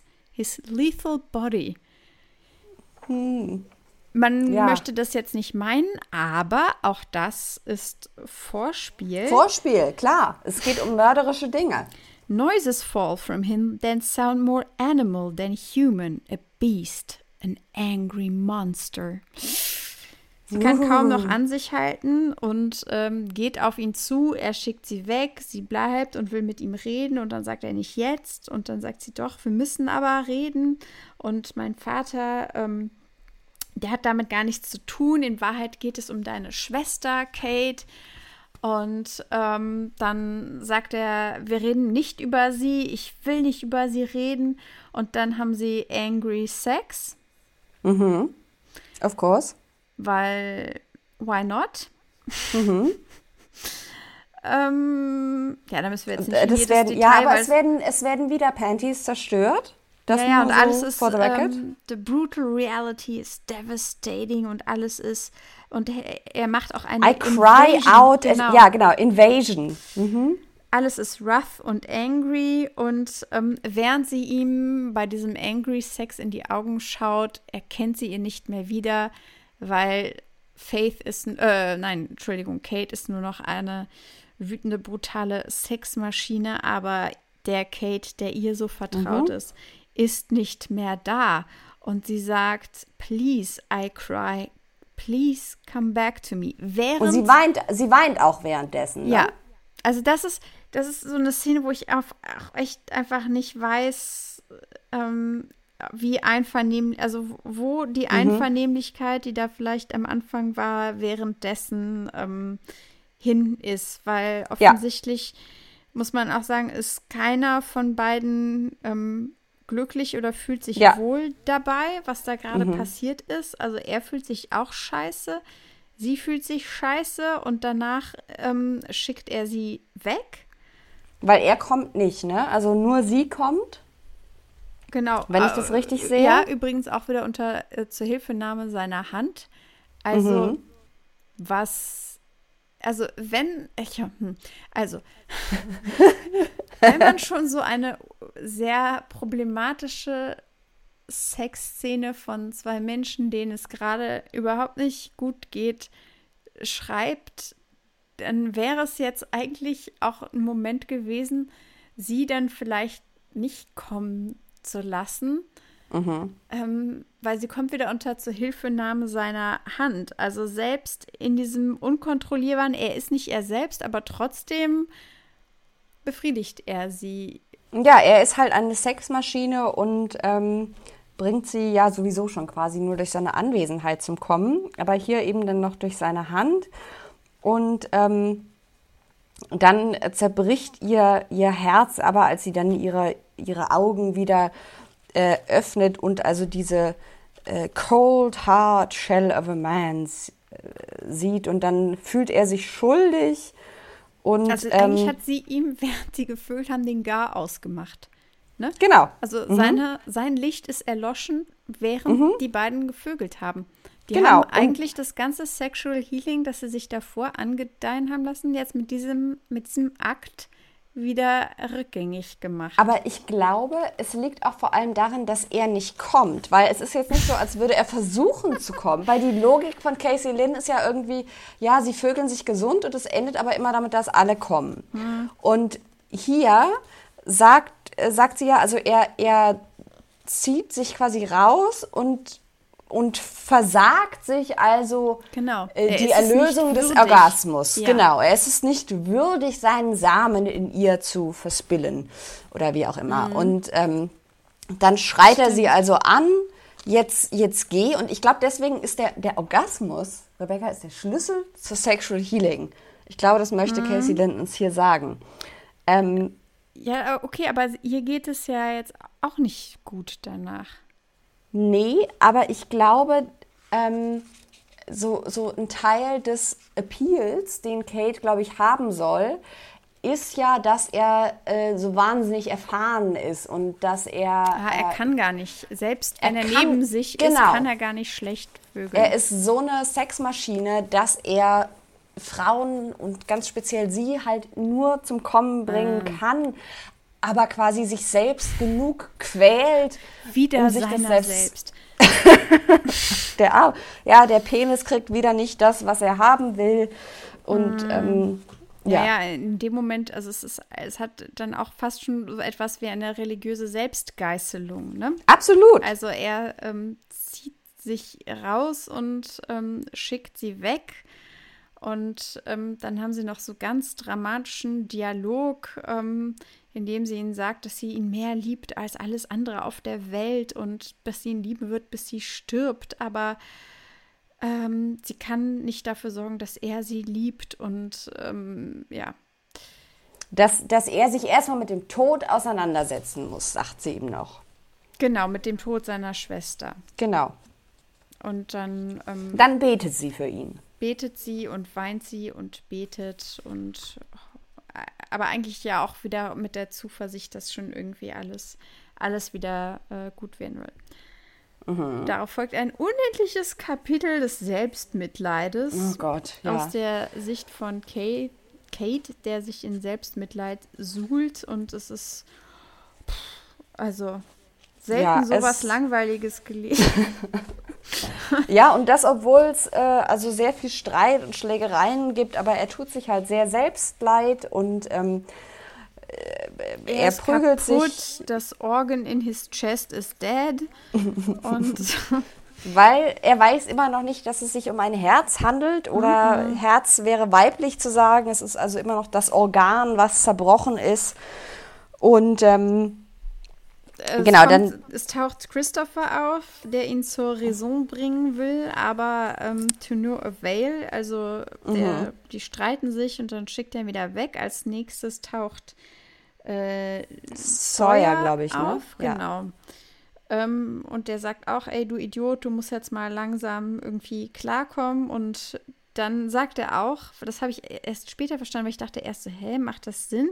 We all miss her, but she's gone and she isn't ever coming back. Und dann dachte ich, redet er da über die Schwester? Wie kann das sein? Das habe ich auch zuerst gedacht. Genau, und er redet aber tatsächlich über die Schwester und dann viel später erfahren wir in so einem Beisatz, wahrscheinlich ist es Teil des anderen Buches, mhm. dass ähm, Sawyer und ähm, Kate tatsächlich seit Kindheitsbeinen zusammen aufgewachsen sind sind und sich mhm. äh, auch gegenseitig die Familien sehr, sehr gut kennen.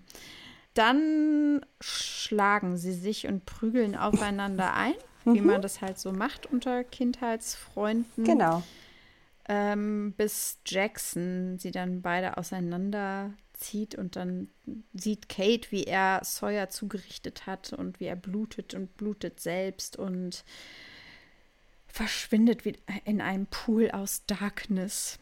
da, da, da.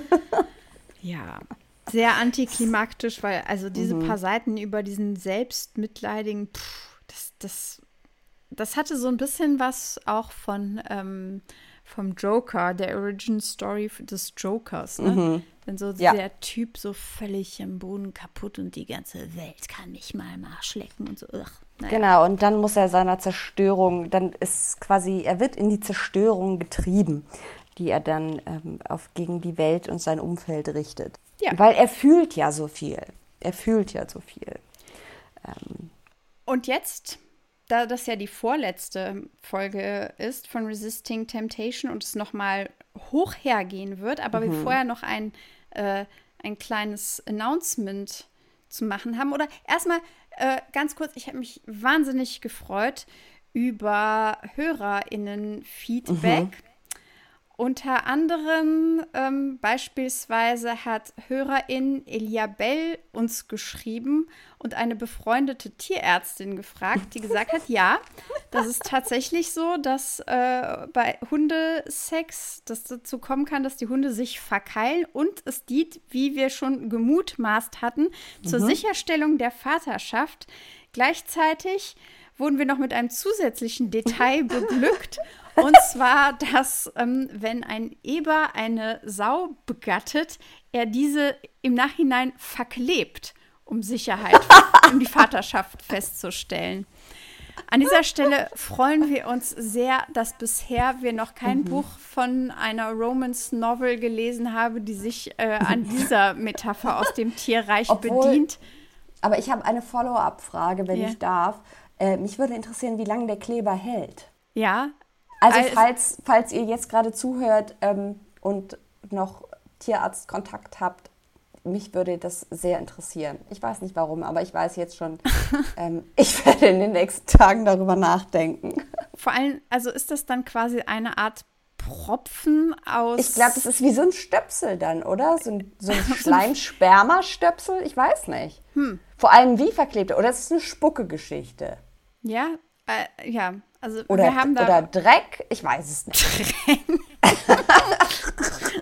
eine, eine Mischung, eine Art Mörtel aus äh, Eber, Na, aber ich habe mir halt gedacht, also das, das muss. Die Sau wird dann zugemörtelt. Ich stelle mir gerade vor, wie weißt du, ähm, manchmal ist es doch, wenn du einen Podcast anhörst und irgendwie dich so ver vertippst mit dem Finger und dann versehentlich schon zum Ende slidest, wenn das jemandem passiert, der gerade anfangen wollte, unseren Podcast zu hören.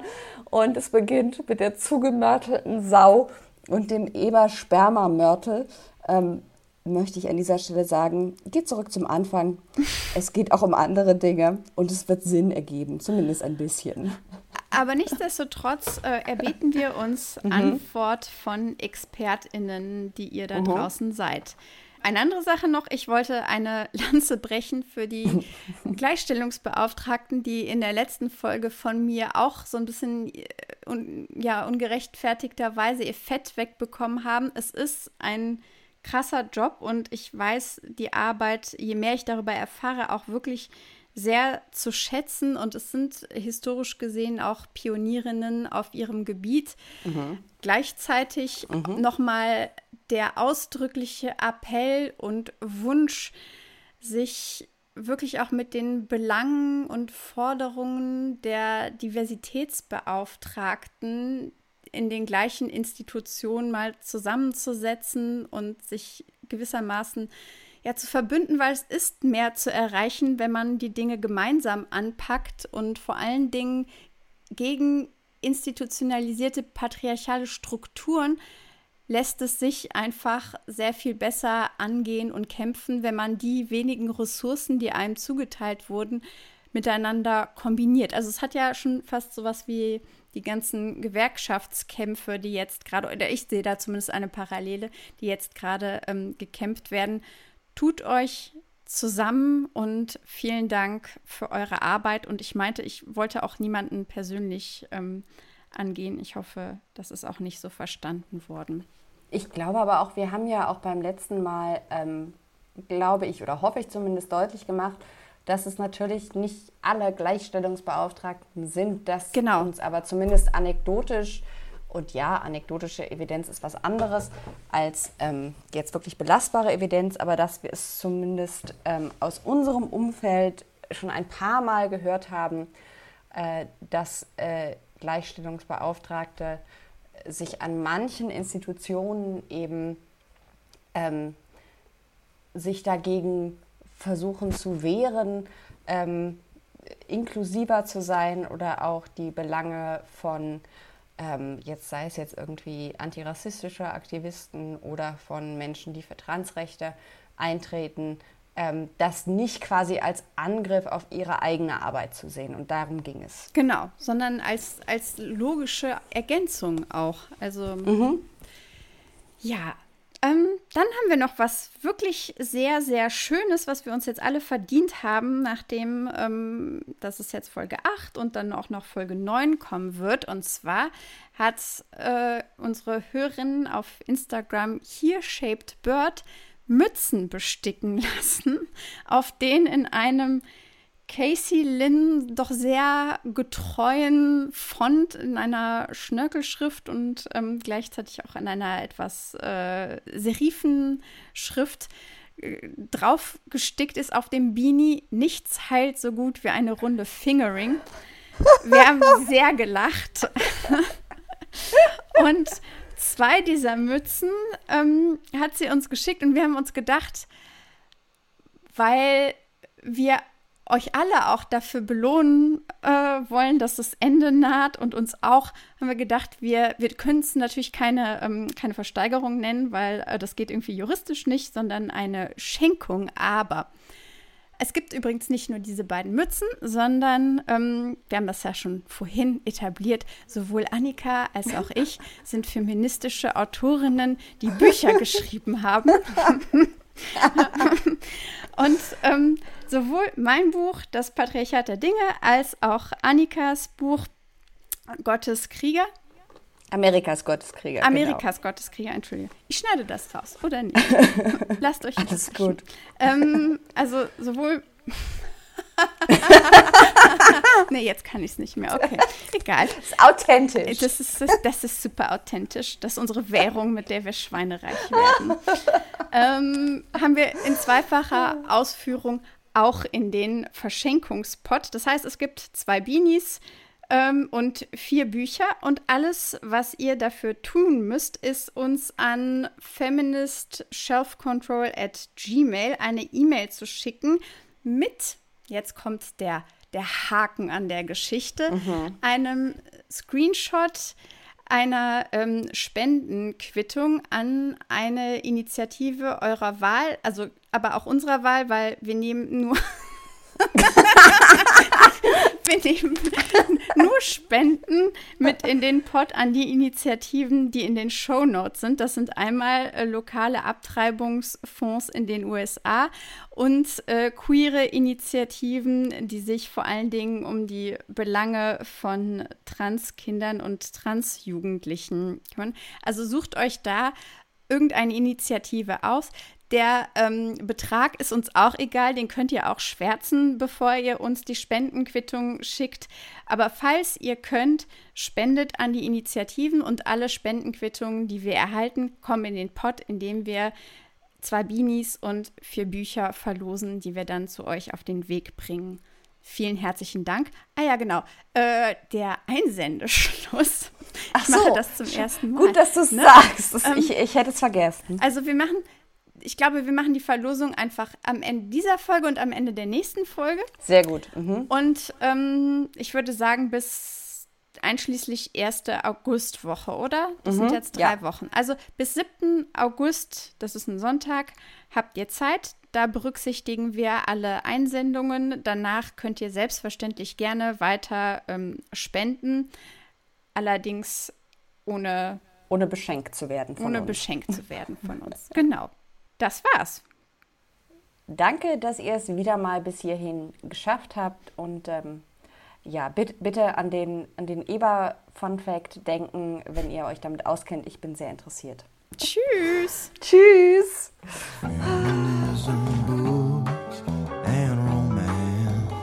Feminist Shelf Control ist eine Produktion von Annika Brockschmidt und mir, Rebecca Endler. Musik von Andrew Kohlberg, Sexy Voice Benny Weber. Folgt uns auf Instagram unter Feminist Shelf Control, wo wir zusätzliche Unterrichtsmaterialien anbieten. Bis zum nächsten Mal.